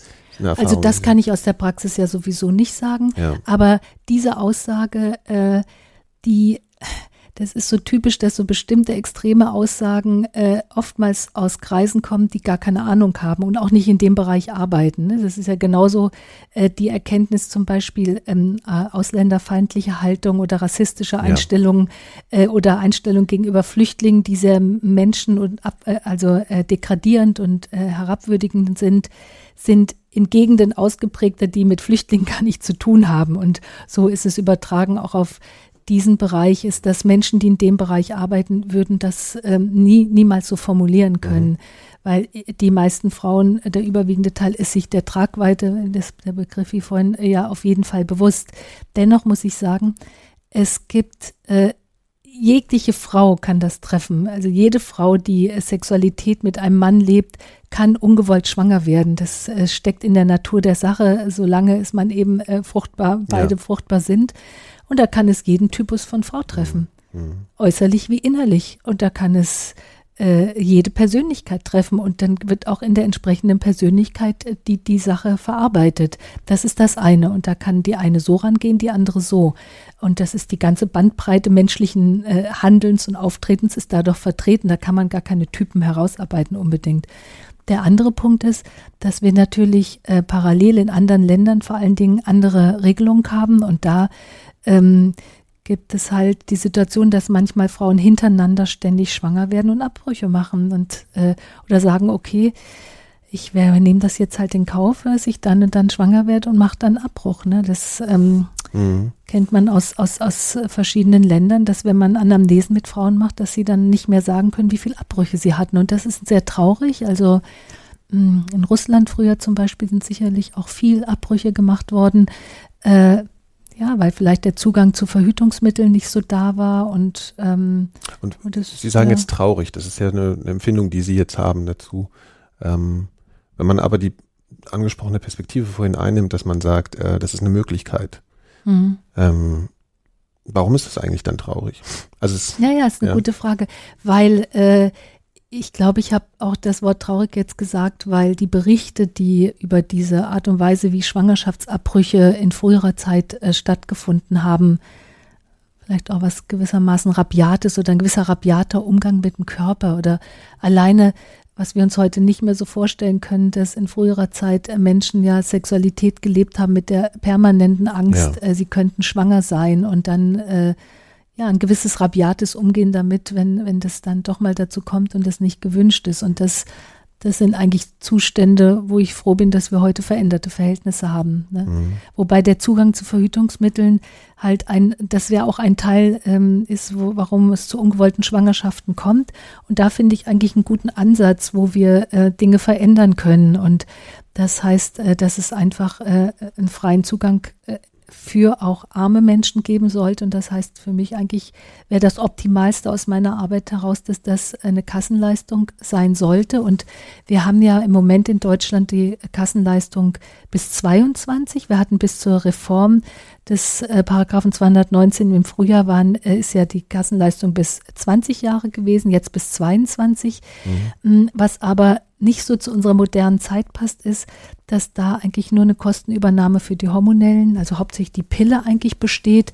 Aber wir haben heute in der jüngeren Generation äh, vor allem einen wirklichen Trend zur äh, hormonfreien Verhütung und das unterstützen wir hier in unserer Praxis auch und fördern das. Und da ist dann keine Kostenübernahme. Also ich weiß nicht. Unterstützung wäre, äh, Verhütung wäre jetzt zum Beispiel Kondome. Kondome, Beispiel. ja. Also ich ja. weiß keinen Grund, warum nicht ja. äh, Kondome bis zu der der einer bestimmten Höhe pro Monat äh, erstattet werden. Also zumindest so, dass man die Quittungen sammelt und einreicht bei der Kasse, wegen minimal wenigstens auf dieser Ebene. Also das ähm, ja, na, wenn da nicht die Männer der, die Entscheidung getroffen haben, naja. vorbei an der, ja. an der, an der Realität, ja. ja. Sie meinen äh, politisch die Männer? Ja, der, ja also da äh, die Tatsache, dass Frauen äh, in politischen Positionen sind, schützt noch nicht unbedingt dafür, dass Frauenrechte wirklich gut vertreten sind. Also wir hatten, haben ja jetzt die Situation, dass wir eine Bundeskanzlerin noch haben mhm. äh, und unter der großen Koalition, wo ähm, äh, die äh, Kram-Karrenbauer und ähm, Andrea Nahles, äh, auch die, äh, die Ministerin Giffey und Barley mit an dem Gesetz äh, gearbeitet haben, was dann in der Reform ja im Frühjahr zustande gekommen sind und sehr problematisch ist.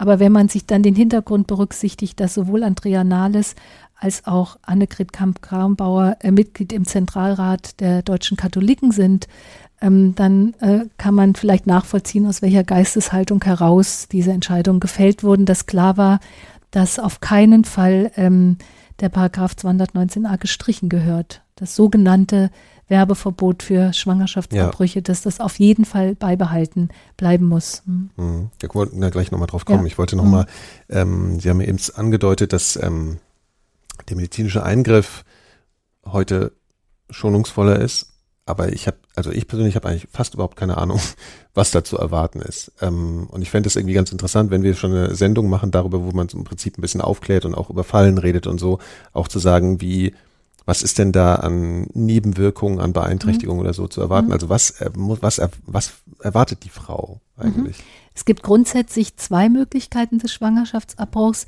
Der eine ist der operativ-instrumentelle und der andere ist der medikamentöse.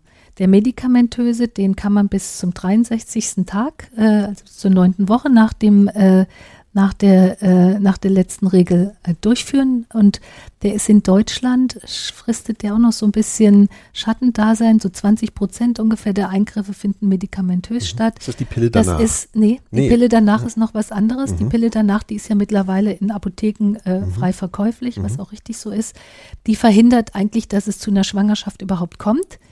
Ist allerdings für die Hardliner und dann Abtreibungsgegner auch schon quasi eine Abtreibung. Ja, die, die sind also auch gegen die Pille danach. Und das ist was anderes, weil auch die, der medikamentöse Schwangerschaftsabbruch muss nach der Beratungsregelung stattfinden. Okay. Wir haben Nachbarländer wie die Schweiz oder Skandinavien, die haben 80 Prozent medikamentöse Schwangerschaftsabbrüche. Und ähm, das, wir tun auch gut daran, wenn wir gucken, dass auch mehr, äh, mehr Schwang medikamentös stattfinden als operativ. Aber medikamentös heißt, dass die Frau ähm, eine Tablette schluckt, die, hat, das, die heißt Mifegine. Das ist eigentlich so ein Antihormon gegen, äh, gegen das Schwangerschaftshormon. Und zwei Tage später schluckt sie äh, noch zwei andere Tabletten. Das sind äh, Prostaglandine. Die lösen einfach äh, ein Zusammenziehen der Gebärmutter aus und es kommt dann zu einer äh, quasi Fehlgeburt, zu einer stärkeren Blutung. Und dann gibt es Nachkontrollen und ähm, ja, das Ganze zieht sich. Die Blutung kann bis zu ein bis zwei Wochen gehen. Genau, das ist, das ist so der, der Vorgang des medikamentösen Schwangerschaftsabbruchs. Da ist das Risiko, dass sie ein bisschen stärker bluten kann, Blutarmut kriegen kann. Ein kleiner Prozentsatz muss dann doch noch eine operative ähm, Eingriff gemacht werden, weil die ähm, Schwangerschaft doch nicht aus der Gebärmutter herauskommt mhm. Oder zu viel Schleimhaut drin bleibt oder was, dann müsste das noch sein. Der operative Eingriff, der wird eigentlich mit der, wird heute mit der Saugküretage durchgeführt. Das ist ein ambulanter Eingriff. Die Frauen gehen nüchtern in die, ähm, in die Praxen oder, oder Kliniken. Und ähm, dann ist es eine, ähm, mit der Gebärmutter halt so ein bisschen aufgeweitet, dann wird so eine Sonde hineingeführt und es wird dann abgesaugt. Mhm. Ja, das ist dann eigentlich alles, das in, geht auch in ist das ein schmerzhafter fünf Minuten. Prozess auch? Oder? Das ist in Vollnarkose. Ach so, okay, Man kann okay. es in mhm. Vollnarkose mhm. machen oder in örtlicher Betäubung, da kriegen die Frauen Spritzen an den Muttermund. Mhm. Das kann die Frau sich überlegen, aber an vielen Orten wird das, ähm, die örtliche Betäubung nicht angeboten, sondern nur die kurze Maskennarkose. Mhm. Ah, okay, okay. Mhm. Ähm, dann gab es zumindest, glaube ich, früher auch häufig mal, ich weiß gar nicht, was es heute noch für eine Rolle spielt, auch in Ihrer Erfahrung, ähm, Frauen, die aus Scheu sich überhaupt dieser ganzen Prozedur auszusetzen, irgendwie selbst versucht haben, Schwangerschaft, also ihre Schwangerschaft zu beenden, abzubrechen. Mhm. Passiert sowas heute noch? Was, was, was, was, was begegnet Ihnen da? Bin ich heute, bin ich keiner Frau begegnet. Das also bisher, aber wir sind auch nicht eine Schwerpunktpraxis für Schwangerschaftsabbrüche, das will ich vielleicht auch noch dazu sagen. Das hat sich so in den Vordergrund geschoben, aber ich ja. habe eigentlich bis zu der Anzeige im Sommer 2017. Ja, leid, ich jetzt so nein, nein, nein, das ja. ist, man wird ja dann, äh, ich mhm. habe auch einen Schwerpunkt mittlerweile mir in meinem Engagement darauf gelegt, weil ich gesehen habe, wie wichtig das ist, äh, sich dafür jetzt zu engagieren. Mhm. Aber ähm, Nein, ich habe das ganze Frauenleben begleitet und tue es auch weiterhin in meiner Praxis. Und da ist das Schwangersein ja nur eine Phase des Lebens oder eine Situation, vor allen Dingen ungewollt schwanger zu sein. Es gibt ja in der internationalen Bewegung für äh, das Recht auf äh, freie, freien Zugang zu Schwangerschaftsabbrüchen gibt es ein Symbol und das Symbol ist der, ähm, der, des, der Kleiderbügel der mhm. äh, aus Metall. Oh ja. mhm. Und der ist ein Instrument zum Beispiel, mit dem Schwangerschaftsabbrüche durchgeführt wurden und leider heute noch in diversen Ländern, die sehr strenge äh, Regelungen haben, äh, zur Anwendung kommt. Das heißt also, jede, je, äh, jede Möglichkeit, in, mit irgendwas in die Gebärmutter hineinzukommen, äh, Stricknadeln und so weiter, waren in früherer Zeit, ja, ja genau, weil ja. das es ist eigentlich so, äh, es muss eigentlich nur zum Absterben der Frucht kommen und der Rest den macht dann der Körper ja selbst. Er leitet dann ja wie eine Fehlgeburt sozusagen ein. Und äh, Frauen haben das ja manchmal dann auch in höheren Wochen gemacht und dann ist es auch äh, wirklich nochmal ein, ein Risiko. Und in früherer Zeit, ähm, ja, sind nicht wenig Frauen gestorben. Das ging ja noch in die, ähm, in die, in die 50er, 60er Jahre hinein, auch in Deutschland. Insofern kennen heute ältere Menschen, die in dem Bereich gearbeitet haben, das ja auch noch das miterlebt ja. zu haben, dass, mhm. dass Frauen gestorben sind. Und äh, ich habe auch, wenn ich mit äh, Patientinnen mich unterhalten habe in den letzten zwei, äh, zwei Jahren, vor allen Dingen seit der Anzeige und äh, das Gespräch darüber gesucht wurde von den Patientinnen, dann haben manche auch erzählt, dass sie selber solch eine äh, Erfahrung schon gemacht haben und auch verzweifelt waren. Und äh, aber jetzt in der heutigen Zeit ähm, dass Frauen kommen und haben versucht, sich was da anzutun, das, das erlebt man zum Glück. Also erlebe ich zum Glück nicht mehr. Nein, mhm. nein. Ich arbeite auch in der humanitären Sprechstunde für nicht krankenversicherte Menschen. Da sind manchmal natürlich Frauen aus verschiedensten Ländern und da gibt es dann so Vorgeschichten, wo es schlimme Entzündungen gibt und so, wo man dann nicht weiß, unter welchen Umständen sind da Abbrüche gewesen. Mhm. Äh, da das natürlich schon, aber hier in Deutschland eigentlich nicht zum Glück. Mhm. Ja. Mhm. Ähm, also zu dem ähm, Thema äh, der Anzeige und so. Vielleicht wäre es erstmal sinnvoll, dass wir äh, ihre, aus Ihrer Sicht die Hauptproblematiken mit dem, mit der 219a mal beschreiben. Was sind da die Probleme mit diesem Paragraphen? Mhm. Der Paragraph 219a gehört zu dem gesamten Regelwerk der Regelung des Schwangerschaftsabbruchs und ist im Strafgesetzbuch verankert. Der 218, der regelt ja das Verbot des Schwangerschaftsabbruchs und der 219a äh, der regelt das sogenannte Werbeverbot für Schwangerschaftsabbrüche. Und das Ganze ist aus, ähm, sind alte Paragraphen, die stammen ja aus der Zeit auch noch im Grunde vor der Nazizeit, aber in der Nazizeit, also 1933, ist der so reformiert worden und eingesetzt worden, wie wir ihn im Grunde heute noch haben. Und äh, der besagt halt, dass äh, für das, den Schwangerschaftsabbruch nicht geworben werden darf, nicht mit Gegenständen und so weiter. Und das war in der damaligen Zeit ähm, sicherlich so ein bisschen mh, mm, auch antisemitisch, weil es viele jüdische Ärzte gab, die Schwangerschaftsabbrüche gemacht haben. Und dann war immer die Idee damit verbunden, die wuchern sowieso, die machen das sowieso nur, um äh, Geld damit zu machen. Und das sind diese Klischees, die sowieso ähm, an, den Antisemitismus ja ausmachten und die finden auch äh, finden sich auch in diesem Gesetz wieder und ähm, da findet sich Antisemitismus mit Frauenunterdrückung hängt alles zusammen. Das ja, auf jeden Fall. Also äh, wobei ähm, wir uns vor Augen führen müssen, dass in der in der Zeit des Nationalsozialismus der Schwangerschaftsabbruch ähm, ein Doppelgesicht hatte, der Umgang damit. Es gab einerseits, es gibt die Begrifflichkeit der pro- und äh, antinatalistischen Politik der äh, Nationalsozialisten. Mhm pro-natalistisch heißt für Kinder kriegen. Mhm. Äh, und das heißt also ähm, Frauen, die ähm, zur deutschen Volksgruppe dazugerechnet gehör, äh, ähm, äh, gehörten, ähm, die sollten Kinder gebären, möglichst viele Kinder kriegen, äh, vom Mutterkreuz angefangen. Und das wurde dann auch tatsächlich bis äh, er später unter Todesstrafe sogar gestellt. Also 1944 ist noch eine Frau sogar hingerichtet worden, die Schwangerschaftsabbrüche durchgeführt hat. Und also das ist geahndet worden. Und auf der anderen Seite zeitgleich wurden Frauen, äh, Jüdinnen, Zwangsarbeiterinnen und so weiter, ähm, äh, sind Zwangs, äh, äh äh, äh, Zwangssterilisationen haben stattgefunden. Diese Doppelgesichtigkeit von ähm, zu sagen, welches Leben lebenswert ist oder nicht, das finden wir heute auch noch, also zum Beispiel bei der Haltung der AfD oder der sehr rechten Politik, die zum Beispiel ja hier jetzt sich auch erheben und äh, für ähm, die, die Beibehaltung des 219a im Strafgesetzbuch und komplett gegen Schwangerschaftsabbrüche halt auftreten, auf der anderen Seite aber sich nie im Leben engagieren würden, wenn eine schwangere Frau im Boot am Meer ist, dass mhm. diese schwangere Frau frei, vielleicht mit ihrem werdenden Leben ja. äh, vielleicht äh, über Bord gehen würde, ja, ja. sterben würde. Ja. Mhm. Äh, aber nochmal zu der Punkt, also es wird ja immer vom Werbeverbot gesprochen. Aber also, wenn man sich den Text genau anguckt, ist es ja auch vor allen Dingen so, dass ähm, das gar nicht, also dass Personen, die daraus ein, Wirtschaft, die ein wirtschaftliches Interesse an, äh, an Schwangerschaftsabbrüchen haben, also Gynäkologen oder Gynäkologinnen, äh, dass die darüber nicht informieren dürfen auch. Mhm. Ist das richtig? Also das ist ja mhm. abstrus. Also das hat ja mit Werbung überhaupt genau. nichts zu tun. Also eigentlich. die Interpretation dieses Paragraphen, ja. und deswegen hat er ja auch zu den, äh, zu den Anklagen und Prozessen ja. geführt, war eben, dass die Verknüpfung, man äh, in, äh, wirbt für etwas nur des Geldes willen sozusagen ja. und des auf unlautere Art und Weise, dass, dass äh, diese Denkweise, die, die kommt aus, die, die ist eigentlich hineininterpretiert worden, ja in den Paragraphen und auf heutige Verhältnisse übertragen worden.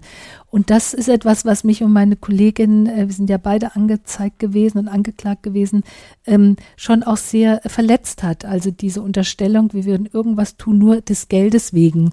Da muss man erstmal zum einen sagen, äh, wie absurd ist denn das? Wir sind ja äh, nicht Laien, wir sind ja Professionelle und wir arbeiten nach Gebührenordnung, nach Gebührensätzen. Und es ist auch unlauter, wenn wir dies tun, ohne Geld zu nehmen. Ja, das ist äh, unehrenhaft. Das geht auch gegenüber Kollegia Kollegen und anderen Ärzten nicht. Wenn man zum Beispiel sich Wie engagiert. Denn anders laufen? Also genau, wenn man sich zum Beispiel in einer ja. humanitären Sprechstunde engagiert, das ist mhm. Ehrenamt, das ist klar, da nimmt man kein Geld, ja. aber in der Arbeit gibt es Sätze. Der Schwangerschaftsabbruch ist nicht hoch bezahlt, äh, der wird, ähm, äh, das sind relativ niedrige Sätze und das ist auch richtig so. Es ist ja kein so äh, komplizierter großer Eingriff vom vom Ablauf her.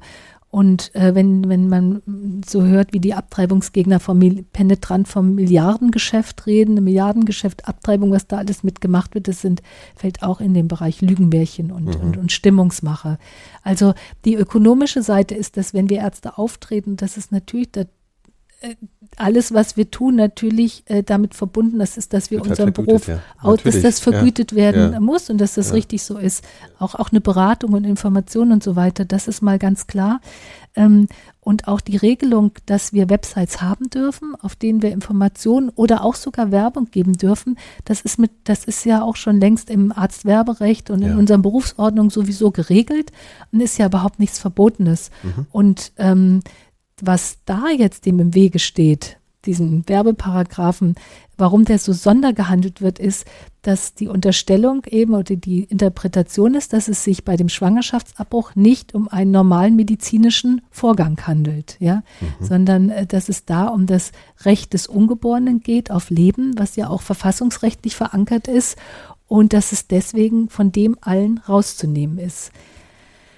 Die Idee dahinter ist natürlich auch fragwürdig, dass, äh, dass Frauen sich danach richten, ob etwas ähm, auf der Website steht oder nicht, sozusagen, ob sie sich deswegen für oder gegen einen Schwangerschaftsabbruch entscheidet. Das ist auch nicht äh, evidenzbasiert untersucht und ähm, wäre auch nochmal äh, genaueres Hinschauen wert, aber da existieren auch keine Zahlen oder keine Statistik drüber und trotzdem wird es eben behauptet. Wichtig ist aber bei dem Ganzen, dass dieser Paragraph äh, mir bis 2017 zu meiner eigenen Anzeige praktisch nicht bekannt war. Ich wusste im Prinzip, dass es dieses Regelwerk und den 218 sowieso natürlich im Strafgesetzbuch äh, gibt und dass das eine in Deutschland, äh, dass wir das hier haben, dass es in vielen anderen Ländern äh, gar nicht der Fall ist. Und ähm, als wir dann aber die Anzeige hatten, ähm, habe ich mich ja erst mehr damit befasst. Und ähm, es ist ja so, dass die Abtreibungsgegner, also der Klaus Günther Annen hat ja damit angefangen, äh, seit 2003 eben Anzeigen gegen Ärzte zu erstatten. Und bis dahin, dieser Paragraph, ich hatte vorhin erwähnt, ist von 1933. Ähm, also der lag nach 1945 mehr oder weniger brach. Es gab überhaupt keine Anzeigen, den hat auch niemanden interessiert. Mhm. Bis Klaus Günther Annen den entdeckt hat und angefangen hat, damit anzuzeigen. Ja, der Hintergrund ist natürlich nicht, dass er sagt, da ist hier unlaut, das ist eine Werbung, die ist unlauter, sondern er hat die Einstellung, ähm, dass es in Deutschland keine Schwangerschaftsabbrüche geben soll. Und er hat halt ähm, erkannt, und da war er auch erfolgreich, muss man deprimierenderweise feststellen, dass man Ärzte einschüchtern soll. Und ähm, damit wurden Ärzte eingeschüchtert und ähm, das lief immer nach dem gleichen Schema ab. Äh, er hat Anzeige erstattet. Ähm, die jeweilige Angezeigte hat dann natürlich erstmal einen Schreck gekriegt. Ähm, die Staatsanwaltschaft hat dann vorgeschlagen, streichen Sie den Satz am besten und dann haben wir alle Ruhe. Und das haben eigentlich fast alle Kollegen gemacht, bis auf einzelne Ausnahmen in der Vergangenheit die sich zur Wehr gesetzt haben, dann aber meistens den Prozess, in Wuppertal zum Beispiel, Kollegin Eva Waldschütz vor Jahren schon im Prozess sich zur Wehr gesetzt hat, mit wenig Öffentlichkeit, und irgendwann waren die Gelder einfach zu viel und dann auch der, die Bedenken zu groß, jetzt weiterzumachen, wenn so wenig Unterstützung ist. Und Klaus Günther Ann hat eigentlich durch diese Anzeigen, ähm, die er über viele Jahre so durchgeführt hat, ähm, das Ziel fast erreicht gehabt bis zu unseren Anzeigen, dass es fast keine Website mehr in Deutschland gab, auf der noch Schwangerschaftsabbrüche ausgewiesen sind. Mhm. Ja? Mhm. Und das finde ich so ein bisschen gruselig. Ja, also das, äh, ja. das, das hat ja wirklich eine gesellschaftliche äh, Tragweite. Ja, dann. die also hat sich aber unter Ausschluss der Öffentlichkeit hat sich das vollzogen und äh, meine Kollegen und Kolleginnen haben da mitgemacht. Mhm. Die haben da mitgemacht und mir ist das Ganze am Anfang aufgefallen, als ich mir die Babykost-Seite angeschaut habe, äh, nach unserer Anzeige, weil der ähm, Klaus Günther Ann da nämlich so trophäenartig äh, alle, die er angezeigt hat, auflistet. Und jeder, der aufgelistet ist, hat auch eine KZ-Nummer. Kennzeichen, KZ-Nummer, wie auch immer, was das für eine Anspielung ist, die kann man anklicken und dann hat er da auch das ganze Material eingepflegt, auch von den Verfahren, die stattgefunden haben. Und dann habe ich gesehen, ach, da ist ja das ist ja eine Kollegin von mir von früher in Berlin, die war da angezeigt, hm, habe ich gar nicht mitgekriegt, hat mich dann auch ein bisschen peinlich berührt, wenn ich was und dann habe ich geguckt, es steht nicht mehr auf ihrer Website. Es gab aber auch kein Verfahren. Und dann habe ich alles weitergeguckt und dann ist mir das klar geworden, was da passiert ist. Mhm. Und ähm, äh, also es gab gibt ganz vereinzelt nur noch, äh, ich weiß nicht, ob es jetzt überhaupt noch eine Seite gibt, die das ja. eben ausweist. Und wir waren so ziemlich gegen Ende und dann kam das ja parallel mit der Christina Hähnel in Gießen. Ja. Die ja dann die erste war, die dann sehr prominent verurteilt worden ist im November 2017, so 6000 Euro. Prominent deshalb, weil ähm, sie angefangen hat, für Öffentlichkeit zu sorgen und da alle, alle Energie reingegeben hat. Äh, es ist damals eine ähm, Petition mit 150.000 Unterschriften, ja, ähm, Online-Petition ähm, im Bundestag übergeben worden. Und es war vielleicht ein Zufall, dass es in Gießen, wir sind in Kassel, wir, Kassel, wir waren im Sommer 2017 angezeigt. Ich habe mich sofort mit Christina Hennel vernetzt. Ich bin auch zu ihrem Prozess hingefahren, habe dort auch geredet. Wir haben uns damit auch geoutet und es lief dann so parallel und wir haben uns zusammengetan und es ist sicherlich mit ein Auslöser insgesamt auch für die Bewegung, die dann entstanden ist, ähm, äh, gewesen. Und ja. äh, Bewegungen entstehen ja dann immer gut, wenn es schon vorher Netzwerke gibt und dass ähm, wir sind im Arbeitskreis Frauengesundheit und der Arbeitskreis Frauengesundheit ist ein überregionales Netzwerk von äh, Menschen, die im Frauen, die im äh, Gesundheitsbereich arbeiten. Mhm.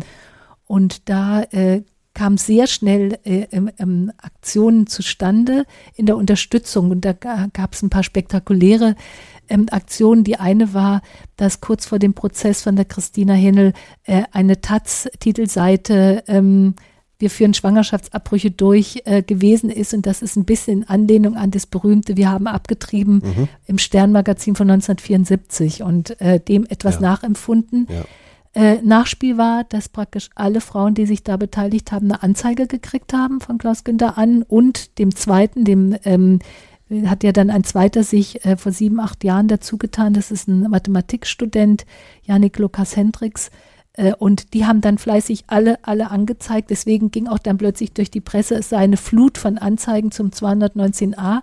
Die haben nach 219a diese ganzen, die dort äh, aufgelistet waren, das waren also Fotos äh, ja. auf der Tat-Seite. Und dann gab es aber auch noch eine Liste mit welchen, die sich da auch beteiligt haben.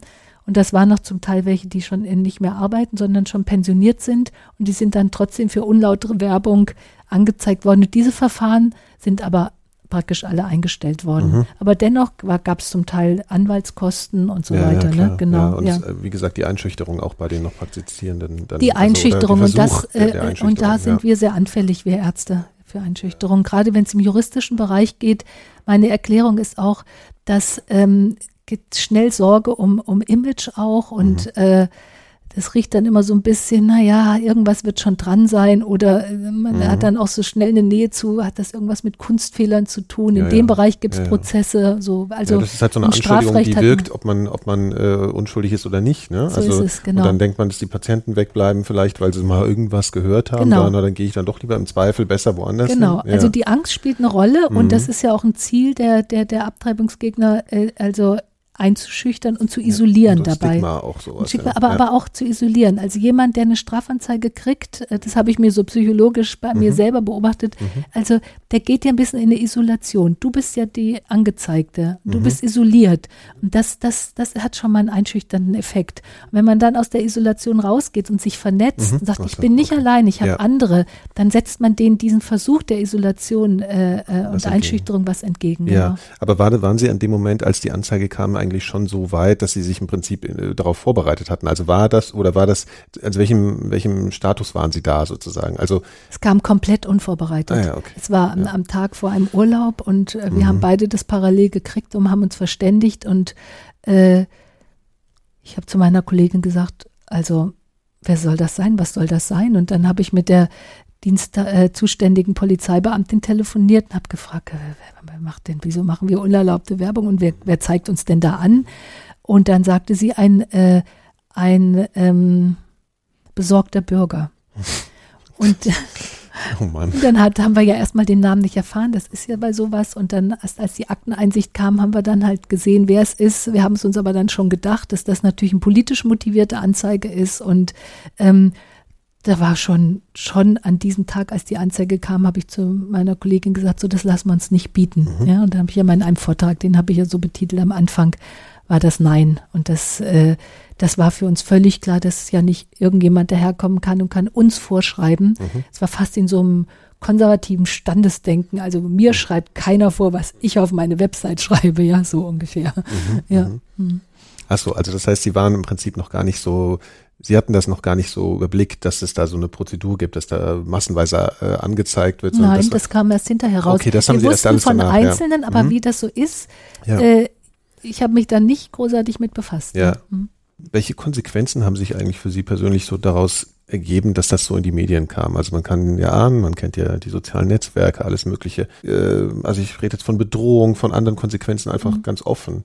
Was, was, was ergab sich an Konsequenzen für Sie? Also die Tragweite der Konsequenzen ist schon groß. Es hat, hat sich, hat sich viel, ähm, ist viel passiert. Es ist viel passiert auf verschiedenen Ebenen. Die eine Ebene ist erstmal, dass ich schon im ersten Telefonat mit Christina Hähne, ähm, als wir uns, äh, als ich Kontakt mit ihr aufgenommen habe und sie sich auch gefreut hat darüber, dass wir jetzt dazukommen und sie auch nicht alleine dann ist mit sich zur Wehr setzen Ja. sozusagen, äh, sie mich dann, sie zu dem Zeitpunkt dann schon recht ähm, viel mit Presse zu tun hatte und das auch sehr anstrengend neben der Arbeit war und sie dann gesagt hat, Mensch, super, da ist nächste Woche so ein, äh, Fernseh, ähm, zum Fernsehen geladen und ob ich das übernehmen könnte. Mhm. Da habe ich gedacht, Fernseh, ich, unvorstellbar, was soll ich da sagen? Ich hatte gar keine Idee. Und äh, ja, das kam dann aber ganz schnell, dass man wusste, was man zu sagen hat und dass auch die Erkenntnis ganz klar war, dass ohne Öffentlichkeit ähm, das, das keinen Sinn hat. Wenn wir uns zur Wehr setzen, und ähm, dann, dann geht das nur mit äh, nicht Unterstützung der Presse, aber Aufmerksamkeit der Presse. Und deswegen habe ich eigentlich mir angewöhnt in der ganzen Zeit, ich war so ein bisschen von uns beiden die Pressesprecherin, es war zum Teil abenteuerliche, immer nach der, Pre also die Freizeit geht da drauf. Das ist der, das ist eine, wenn man so sagt, also welche Konsequenzen mh, die Anzeige gehabt hat im, im Umgang mit den Medien und dem Engagement, dann ist es so, das geht durch das durchzieht das Privatleben, ne, mit allen Vor- und Nachteilen, die damit verbunden sind. Es ist immer so eine gewisse ähm, Anspannung sozusagen äh, auf Dauer da. Es zieht sich in Urlaube hinein. Mhm. Ne? Ich hatte zum Beispiel bei einem Urlaub im Frühjahr, ähm, das war jetzt noch gewesen, im Frühjahr die vor der Gesetzesreform bin ich in den äh, Rechtsausschuss vom Bundestag geladen worden und die Vorbereitung, das kam dann direkt bei einem äh, Urlaub in den Bergen von einer Woche am zweiten Tag. Und da musste ich ein paar Stunden nachdenken, ob ich das annehme oder nicht. Und dann war klar, ich muss die Papers vorbereiten und so weiter. Das war dann der Urlaub. Und das ist dann auch so ein gewisser Preis, den man zu zahlen hat. Und ähm, das ist das, der Umgang mit der Presse, da macht man natürlich eine unglaubliche Lernkurve mit durch. Mhm. Und die ist eine gute Erfahrung, finde ich. Das ist eine, ähm, da reift man heran dabei. Und auch im, im öffentlichen Auftreten auf äh, Veranstaltungen. Äh, Haben Sie sich da zusammen vorbereitet hier in der Praxis? Also haben Sie irgendwie gesagt, okay, wie, wie, wie wird denn das im Fernsehen oder war das für Sie, war das ein alleine? Nein, das war, ein, das war ein Hineinwachsen. Wir mussten uns aufteilen, ja. weil wir sind ja eine äh, Praxis, wo wir haben sehr, sehr viel zu tun und viel Arbeit und das war dann im laufenden Betrieb, weil zum Teil musste das sehr schnell gehen, wenn irgendwelche, ähm, wir sind ja dann vernetzt gewesen mit Christina Hähnel, dann mhm. haben wir eine Solidaritätswebsite eingerichtet, die eine Frau aus Hamburg, Kersten Artus, pflegt und unterhält, eine Journalistin und Vorsitzende der Pro Familia. Wir hatten dann so einen harten Kern, wo wir uns auch sehr schnell und äh, ausgetauscht haben und dann ähm, ist es so, dass es hier im Praxisablauf ja, dann mussten auch schnell mal Interviews gegeben werden. Dann an bestimmten Tagen kam auch viel Pressenachfragen und dann musste man immer gucken, jetzt wird gearbeitet, jetzt wird das gemacht. Also strukturiert sein dabei war sehr wichtig. Das ist das eine. Und du ist ja auch ist ja nervös, dass man keine Fehler macht, auch, oder? Im Statements. Also, dass man sich wirklich überlegt, okay, es ist, wird jetzt gerade wirklich wichtig, was ich jetzt hier sage. Ja, ja, ja, ja. Das ist nicht nur Fehler, sondern Einschätzung. Das kann mhm. dann auch durchaus, ja. und das war dann auch eine, eine sehr gute Erfahrung. Ähm, gerade wenn Statements schnell verfasst werden mussten, ähm, der, der Kontakt zu Politikerinnen.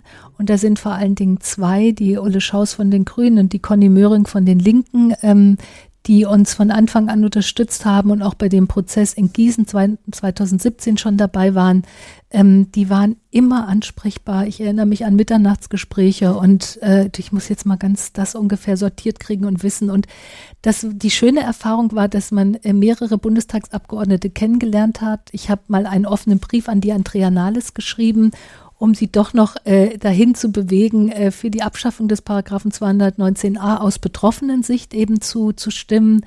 Und dann habe ich diesen offenen Brief an alle anderen ähm, SPD-Bundestagsabgeordneten auch geschickt. Und da kam zum Beispiel zum Teil sehr, sehr nette persönliche Reaktionen und Antworten. Und ähm, ich bin auch da eingeladen worden von verschiedenen Bundestagsabgeordneten, war im persönlichen Gespräch und so dass das so ein bisschen mehr Politik zum Anfassen, also mhm ja, der Bundestagsabgeordnete zum Anfassen und Ansprechen für mich auch wurde. Und Frau Nahles, hat sie, hat sie reagiert? Frau Nahles hat nicht geantwortet. Mhm. Okay. Was ist denn der Stand des Verfahrens? Mhm.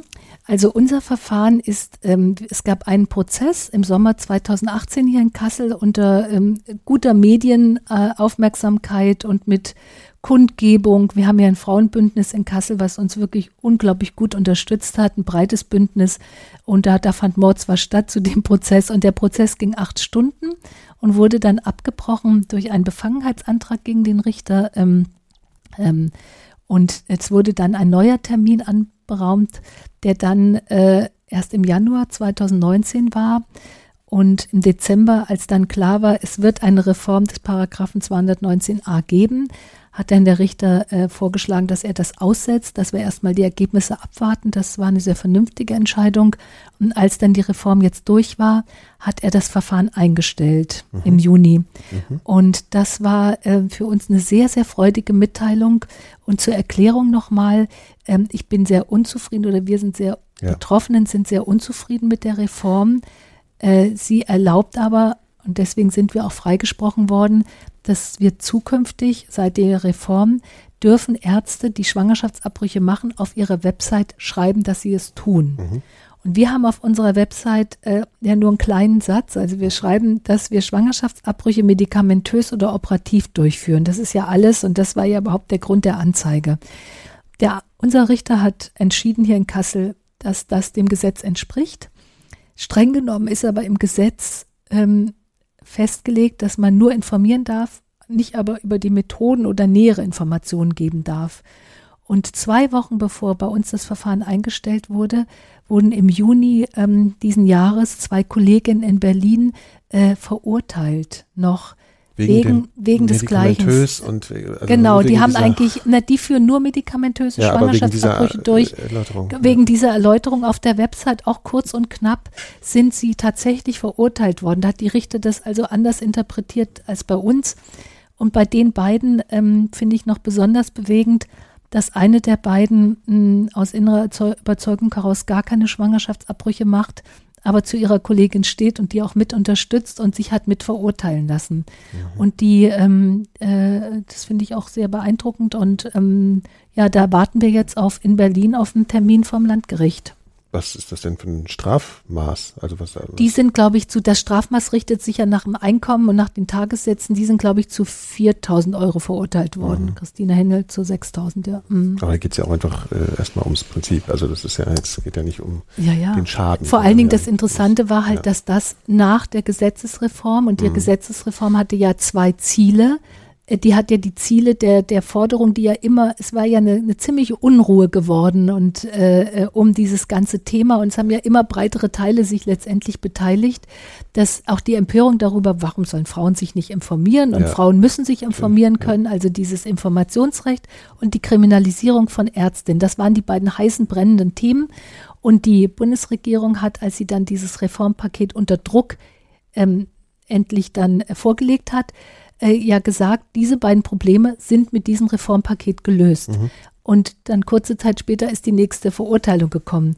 Äh, es werden jetzt sicherlich, denke ich, in nächster Zeit keine Anzeigen mehr von den Abtreibungsgegnern nach 219a kommen. Bisher ist, soweit ich mitgekriegt habe, nichts mehr gekommen. Kann sein, dass das jetzt auch eine Sackgasse und auch zu Ende ist, dieser, okay. dieser, äh, dieser, ähm, dieser Horror. Ja. Äh, aber ähm, diese strafrechtliche Verfolgung wird bei den Berliner Kolleginnen und vor allen Dingen Christina Hähnel Christina Henel war ja schon vom Oberlandesgericht, die war ja schon vom Amtsgericht verurteilt worden, hatte Berufung eingelegt und war im, äh, im, äh, im Herbst 2018 dann nochmal vom Landgericht wieder verurteilt worden und hatte dann wieder Berufung eingelegt und wir warteten auf den Termin vom Oberlandesgericht, ja. Wir sage ich deshalb, weil wir sie ja auch alle unterstützen, ja, ja. weil sie ist ja der populärste Fall und ähm, sie ähm, hat ja von Anfang an gesagt, ich gehe bis zum Verfassungsgericht. Und ähm, dann hat das Oberlandesgericht ja nach der Reform gesagt, nee, jetzt gibt es eine Gesetzesveränderung, jetzt gebe ich es nochmal ans Landesgericht zurück. Die sollen sich das nochmal anschauen, ob jetzt überhaupt Frau Händel nochmal wirklich zu verurteilen ist. Ja. ja. Sie selber hat das natürlich nachvollziehbarweise als eine unnötige Pirouette empfunden weil jetzt, sie gerne auch dahin gekommen wäre, um. Ja, dass es einfach vorwärts ja, ja, klar, geht. Klar, also ja, genau, und, und, und das ist ja schon auch ein bisschen, mhm. also ähm, Frau Händel ist ja eine wunderbar unerschrockene Frau und die sich äh, wirklich sehr, sehr beeindruckend engagiert, die auch ein Buch vorgelegt hat jetzt zu dem Ganzen und durch die Lande reist und Lesereisen macht und ähm, aber irgendwie ist schon auch mal gut, wenn es vorwärts geht, weil das ist auch, was ich jetzt oder wir merken, ist, ähm, wir engagieren uns nach dem Einstellen des Verfahrens ja auf jeden Fall weiter. Aber es ist doch, es fällt so ein bisschen was schon ab, wenn man selber persönlich nicht strafrechtlich verfolgt ist. Also diese, dieser Druck, der da doch irgendwo existiert, der ist nicht zu unterschätzen und den spürt man noch stärker. Dieses doch irgendwie Opfer sein spürt man stärker noch, wenn es eingestellt ist. Und mhm. Ähm, mhm. zu dem Thema Opfer möchte ich noch sagen, ähm, dass wir ähm, mit Abtreibungsgegnern vor Ort erstaunlich wenig zu tun hatten. Wir hatten, hatten am Anfang schon auch Unsicherheiten, ja. Angst hatte ich eigentlich nie, aber Unsicherheiten. Unsicherheiten im Sinne von äh, Stehen Angst, die plötzlich also, vor der Tür, ja. belästigen die uns, bedrohen die mhm. uns, ja. gibt es Gefahren, ja. Mhm. Das, das, das, das würde ich schon sagen. Aber das Einzige, wo es wirklich auf eine ziemlich üble und erniedrigende Weise passiert, ist im Internet. Im Internet ähm, ist man als Kindsmörderin, als Tötungsspezialistin und sonst was bezeichnet, mit Foto abgebildet, drunter äh, mit dem entsprechenden diffamierenden Text. Also das ist schon nicht so ohne. Und ähm, haben Sie versucht, sich dagegen zu isolieren oder haben Sie, also gibt es da Momente, wo man sagt, ah, ich bin versucht, mir das anzugucken aus irgendeiner komischen Neugier oder so? Ich habe es also, mir schon angeguckt, um es ja. einschätzen zu können okay, und überlegt ja. natürlich immer wieder, ob ich dagegen vorgehe, mhm. aber die Hand, das geht unglaublich fies in dem Bereich, ja. äh, dass man fast keine Chance hat. Und es gibt natürlich immer wieder auch Menschen, die sich da, die diffamiert sind und sich zur Wehr setzen und das nicht so einfach ist, das zu tun. Weil es gibt dieses Recht auf Meinungsfreiheit und da fällt klar, dann das komischerweise klar. dann darunter. Also mhm. es ist die Seite Wikimania, das ist ja mhm. der Wikipedia nachempfunden und das ist so eine, die nennen sich selber antifeministische Plattform.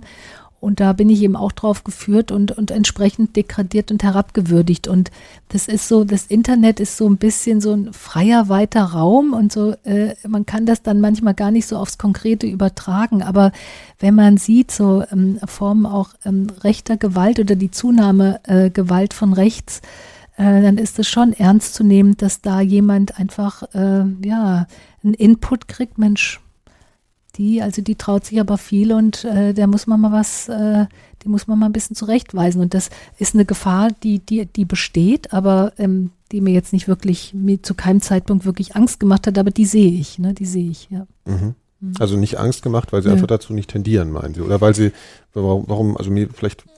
Mm, also, ähm, nee, das Interessante ist, ähm, ich habe mir am Anfang, das Thema Angst war natürlich da, also ja. viel Angefangen von meiner Mutter, die sich, mein Vater lebt leider nicht mehr, Mutter, die sich große Sorgen gemacht hat und äh, sehr gebankt hat am Anfang und äh, ne, das äh, auch im Umfeld verschiedene, die mir persönlich nahestehen.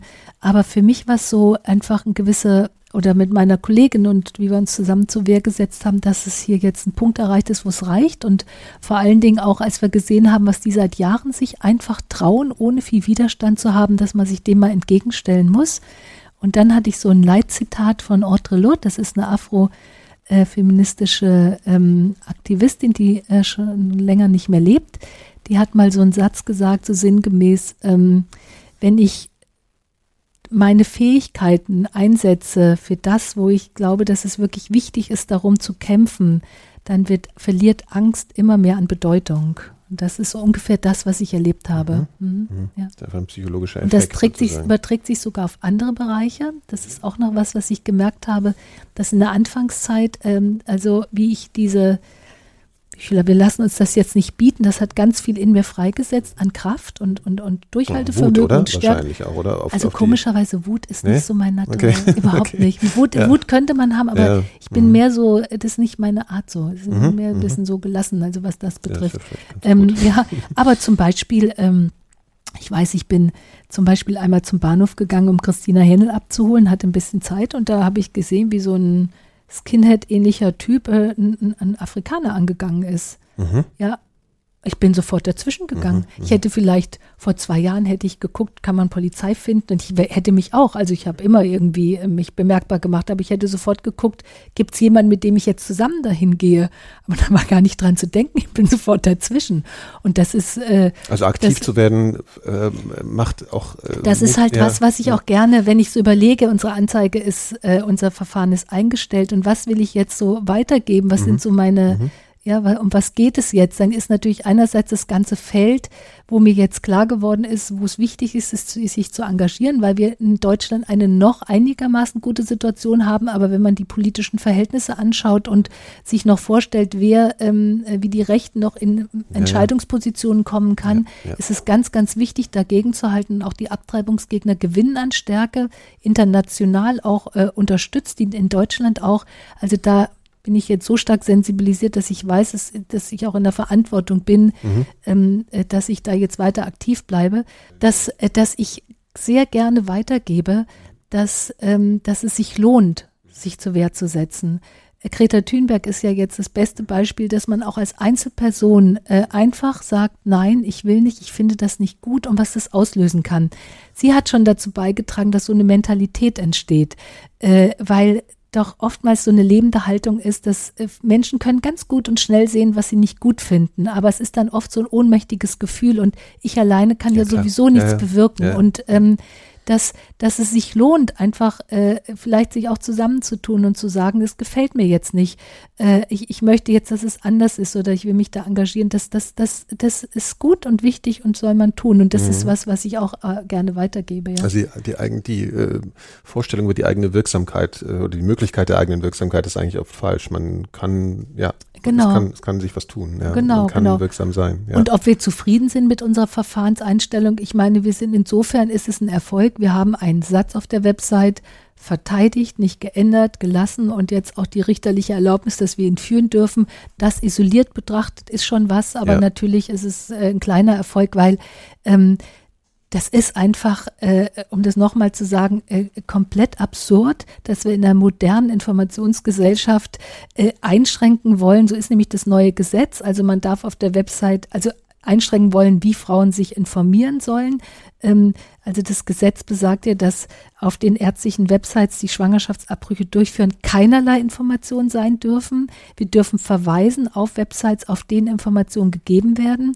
Das ist eine zentrale Liste, ähm, wo Ärzte sich draufsetzen können, die Schwangerschaftsabbrüche durchführen. Die ist bei der Bundesärztekammer und dann gibt es bei der Bundeszentrale für gesundheitliche Aufklärung Informationen zu dem Thema. Aber es ist für Frauen schwierig. Also es ist da und da und da. Es, also, es ist so ein bisschen ja. deutsche Bürokratie. Ja, da haben wir eine lange Geschichte mit. Wir sind sehr bürokratisiert in, in vielen ja, Bereichen. Und weit entfernt von der Lebensrealität von, von diesen Frauen, die einfach schnell Informationen haben wollen, die auch halbwegs menschlich rüberkommt, ja, wo man das Gefühl hat, da bin ich vielleicht, also das ist ja genau der Punkt. Ich wollte auch fragen, ob Sie wenn sie könnten, wie sie wollten, äh, wahrscheinlich auch nochmal anders informieren könnten, weil sie wüssten, das wäre so ein sensibles Thema. Ich würde darüber gern ein bisschen ausführlicher, vielleicht sogar auf der Webseite schon mal einführend informieren, Absolut. damit die Frauen auch die, die, die Scheu verlieren, sich überhaupt erstmal so eine. Und das auch erkennen ja. können, genau. Ja. Und das, was halt insgesamt dahinter steckt, ist, dass man Frauen nicht zutraut, mhm. dass man Frauen für manipulierbare äh, äh, ja. Dummchen sozusagen hält, die, die, die, denen man nun jetzt ganz genau festlegen muss, wie sie sich zu informieren haben, damit sie keine falschen Entscheidungen treffen.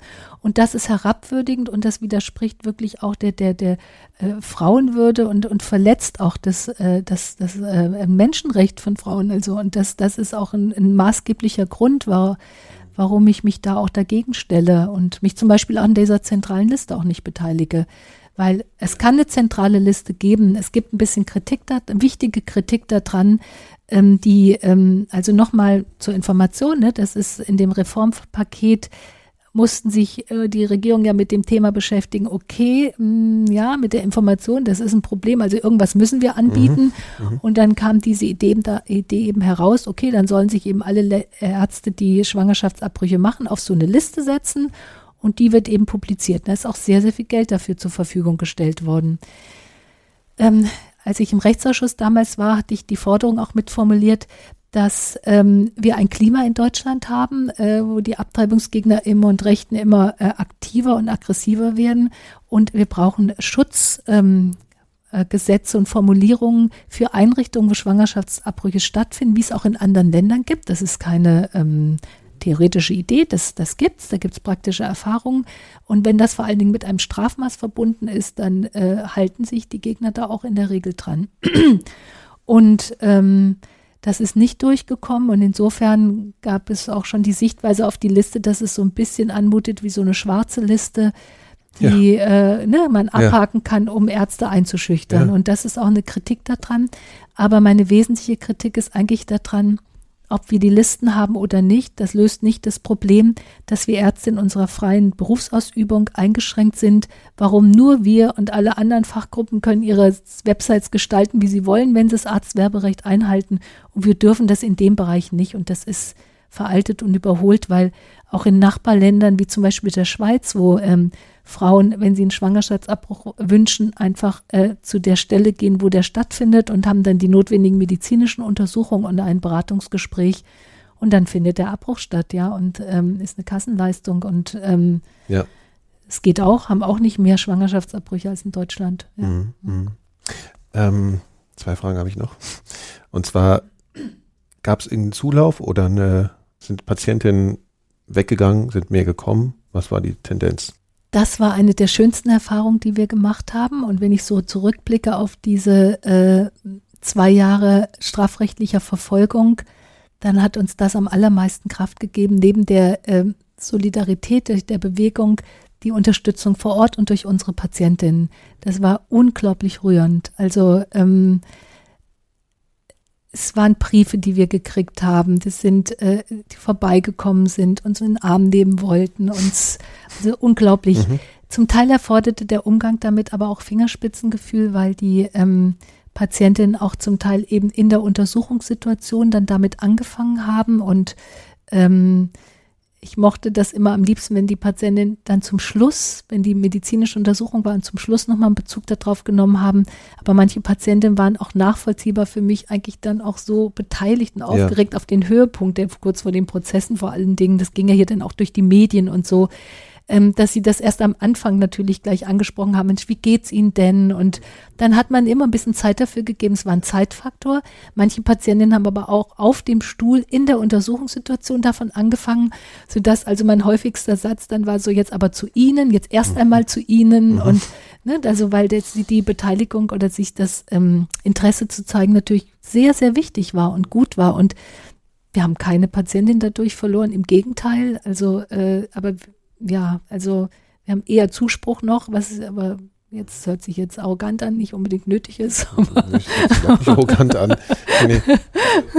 Nein, ist sehr schön, sehr ja, schön. Und ich ja. hatte dadurch auch, das war so merkwürdig in der Wahrnehmung, dass man das Gefühl hatte, unsere Gesellschaft ist in der Einstellung schon viel, viel weiter, als wie die Politik äh, Gesetze formuliert. Also es waren ja auch Patientinnen, die durchaus konservativ sind oder Zeugin Jehovas und sonst was, die aber gesagt haben, aber nein, aber das, das geht jetzt, das geht jetzt zu weit. Mhm. Also sie deswegen wegen diesen Satz auf der Website vor Gericht zu stellen, also noch womöglich zu verurteilen, mhm. also das geht zu weit. Ja, das ist ja auch ja. eine andere Erfahrung, als es ja genauso wie mit den äh, Rechtsextremen oder so, dass die, dieser, dieser Raum, den sie in Medien einnehmen, auch nicht unbedingt exemplarisch dafür ist, wie, wie genau. wirklich das Gesell die Gesellschaft ist. Man so kann, sich, man kann genau. sich ja zu Tode deprimieren, wie darüber geschrieben wird Richtig. und, und äh, genau. wenn man es dann mal realisiert, ja. Richtig, genau, ja. Ja, ähm, am Ende stelle ich meist irgendwie so eine pathetische Frage. Gerne. Das, ich bin äh, ein bisschen pathetisch. Ja, sehr gut.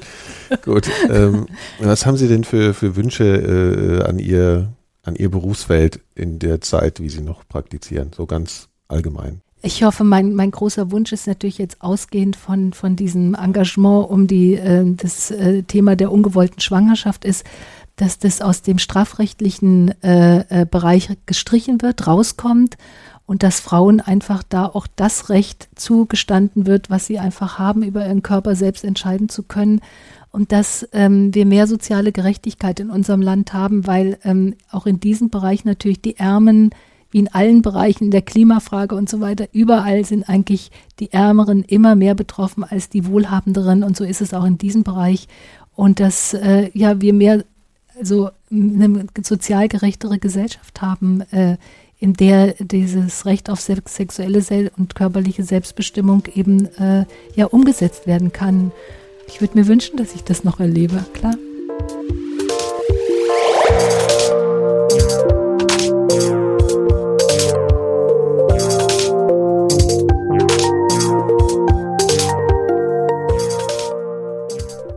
Soweit mein Gespräch mit Nora Saas. Fragen, Kritik oder Anregungen zu diesem Gespräch oder zu den Elementarfragen allgemein könnt ihr per Mail loswerden. Meine Adresse ist nikolas.seemark.4000herz.de. Alle weiteren Folgen der Elementarfragen findet ihr unter elementarfragen.4000herz.de. Meine KollegInnen und ich produzieren unter dem Dach unseres Podcast-Labels 4000 Hertz auch noch weitere Podcasts. Ich habe euch ja von unserem neuen Sprössling Reflektor mit Jan Müller von der Band Tokotronic erzählt und heute möchte ich euch wieder die aktuelle Episode dieses Formats ans Herz legen. Jan traf nämlich hier für den Sänger der Band Wanda, Marco Wanda. Reflektor.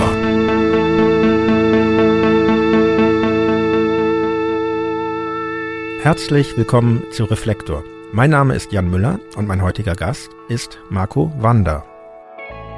Mein Lebensglück hängt total davon ab, ob ich ein gutes Lied geschrieben habe. Und wenn ich ein gutes Lied geschrieben habe, dann geht es mir mal ein paar Wochen sehr, sehr gut. Und wenn ich diesen Zustand der Belohnung nicht erfahre, werde ich wahnsinnig. Marco Wander wurde im Jahr 1987 in Wien geboren. Er gründete die Band Wander, die ihren Namen bei der Wiener Zuhälterin Wanda Kutschwalek entlieh im Jahr 2012 ich nehme das halt als Orgie wahr. Wir haben auf der letzten Tour einmal irgendwie 200 Leute auf die Bühne geholt und die ist dann eingebrochen. Also so, es hätte auch wer sterben können. Verletzt. So. Aber es ist irgendwie wurscht in dem ja. Moment. Es ist einfach alles egal und es kann alles passieren und das finde ich ganz tröstlich so.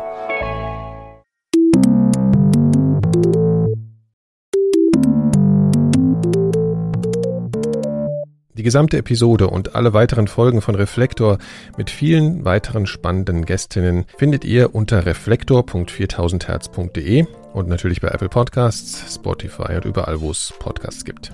Die Musik, die ihr im Hintergrund hört, ist übrigens von AMB1. Der Track heißt Lime Green und ist auf Bandcamp unter einer Creative Commons Lizenz erschienen. Vielen Dank fürs Zuhören und auch für eure Rezensionen und Sternchen bei Apple Podcasts und überall dort, wo man die Elementarfragen kommentieren und bewerten kann. Das freut mich immer sehr, also hört damit nicht auf. Vielen Dank, bis bald.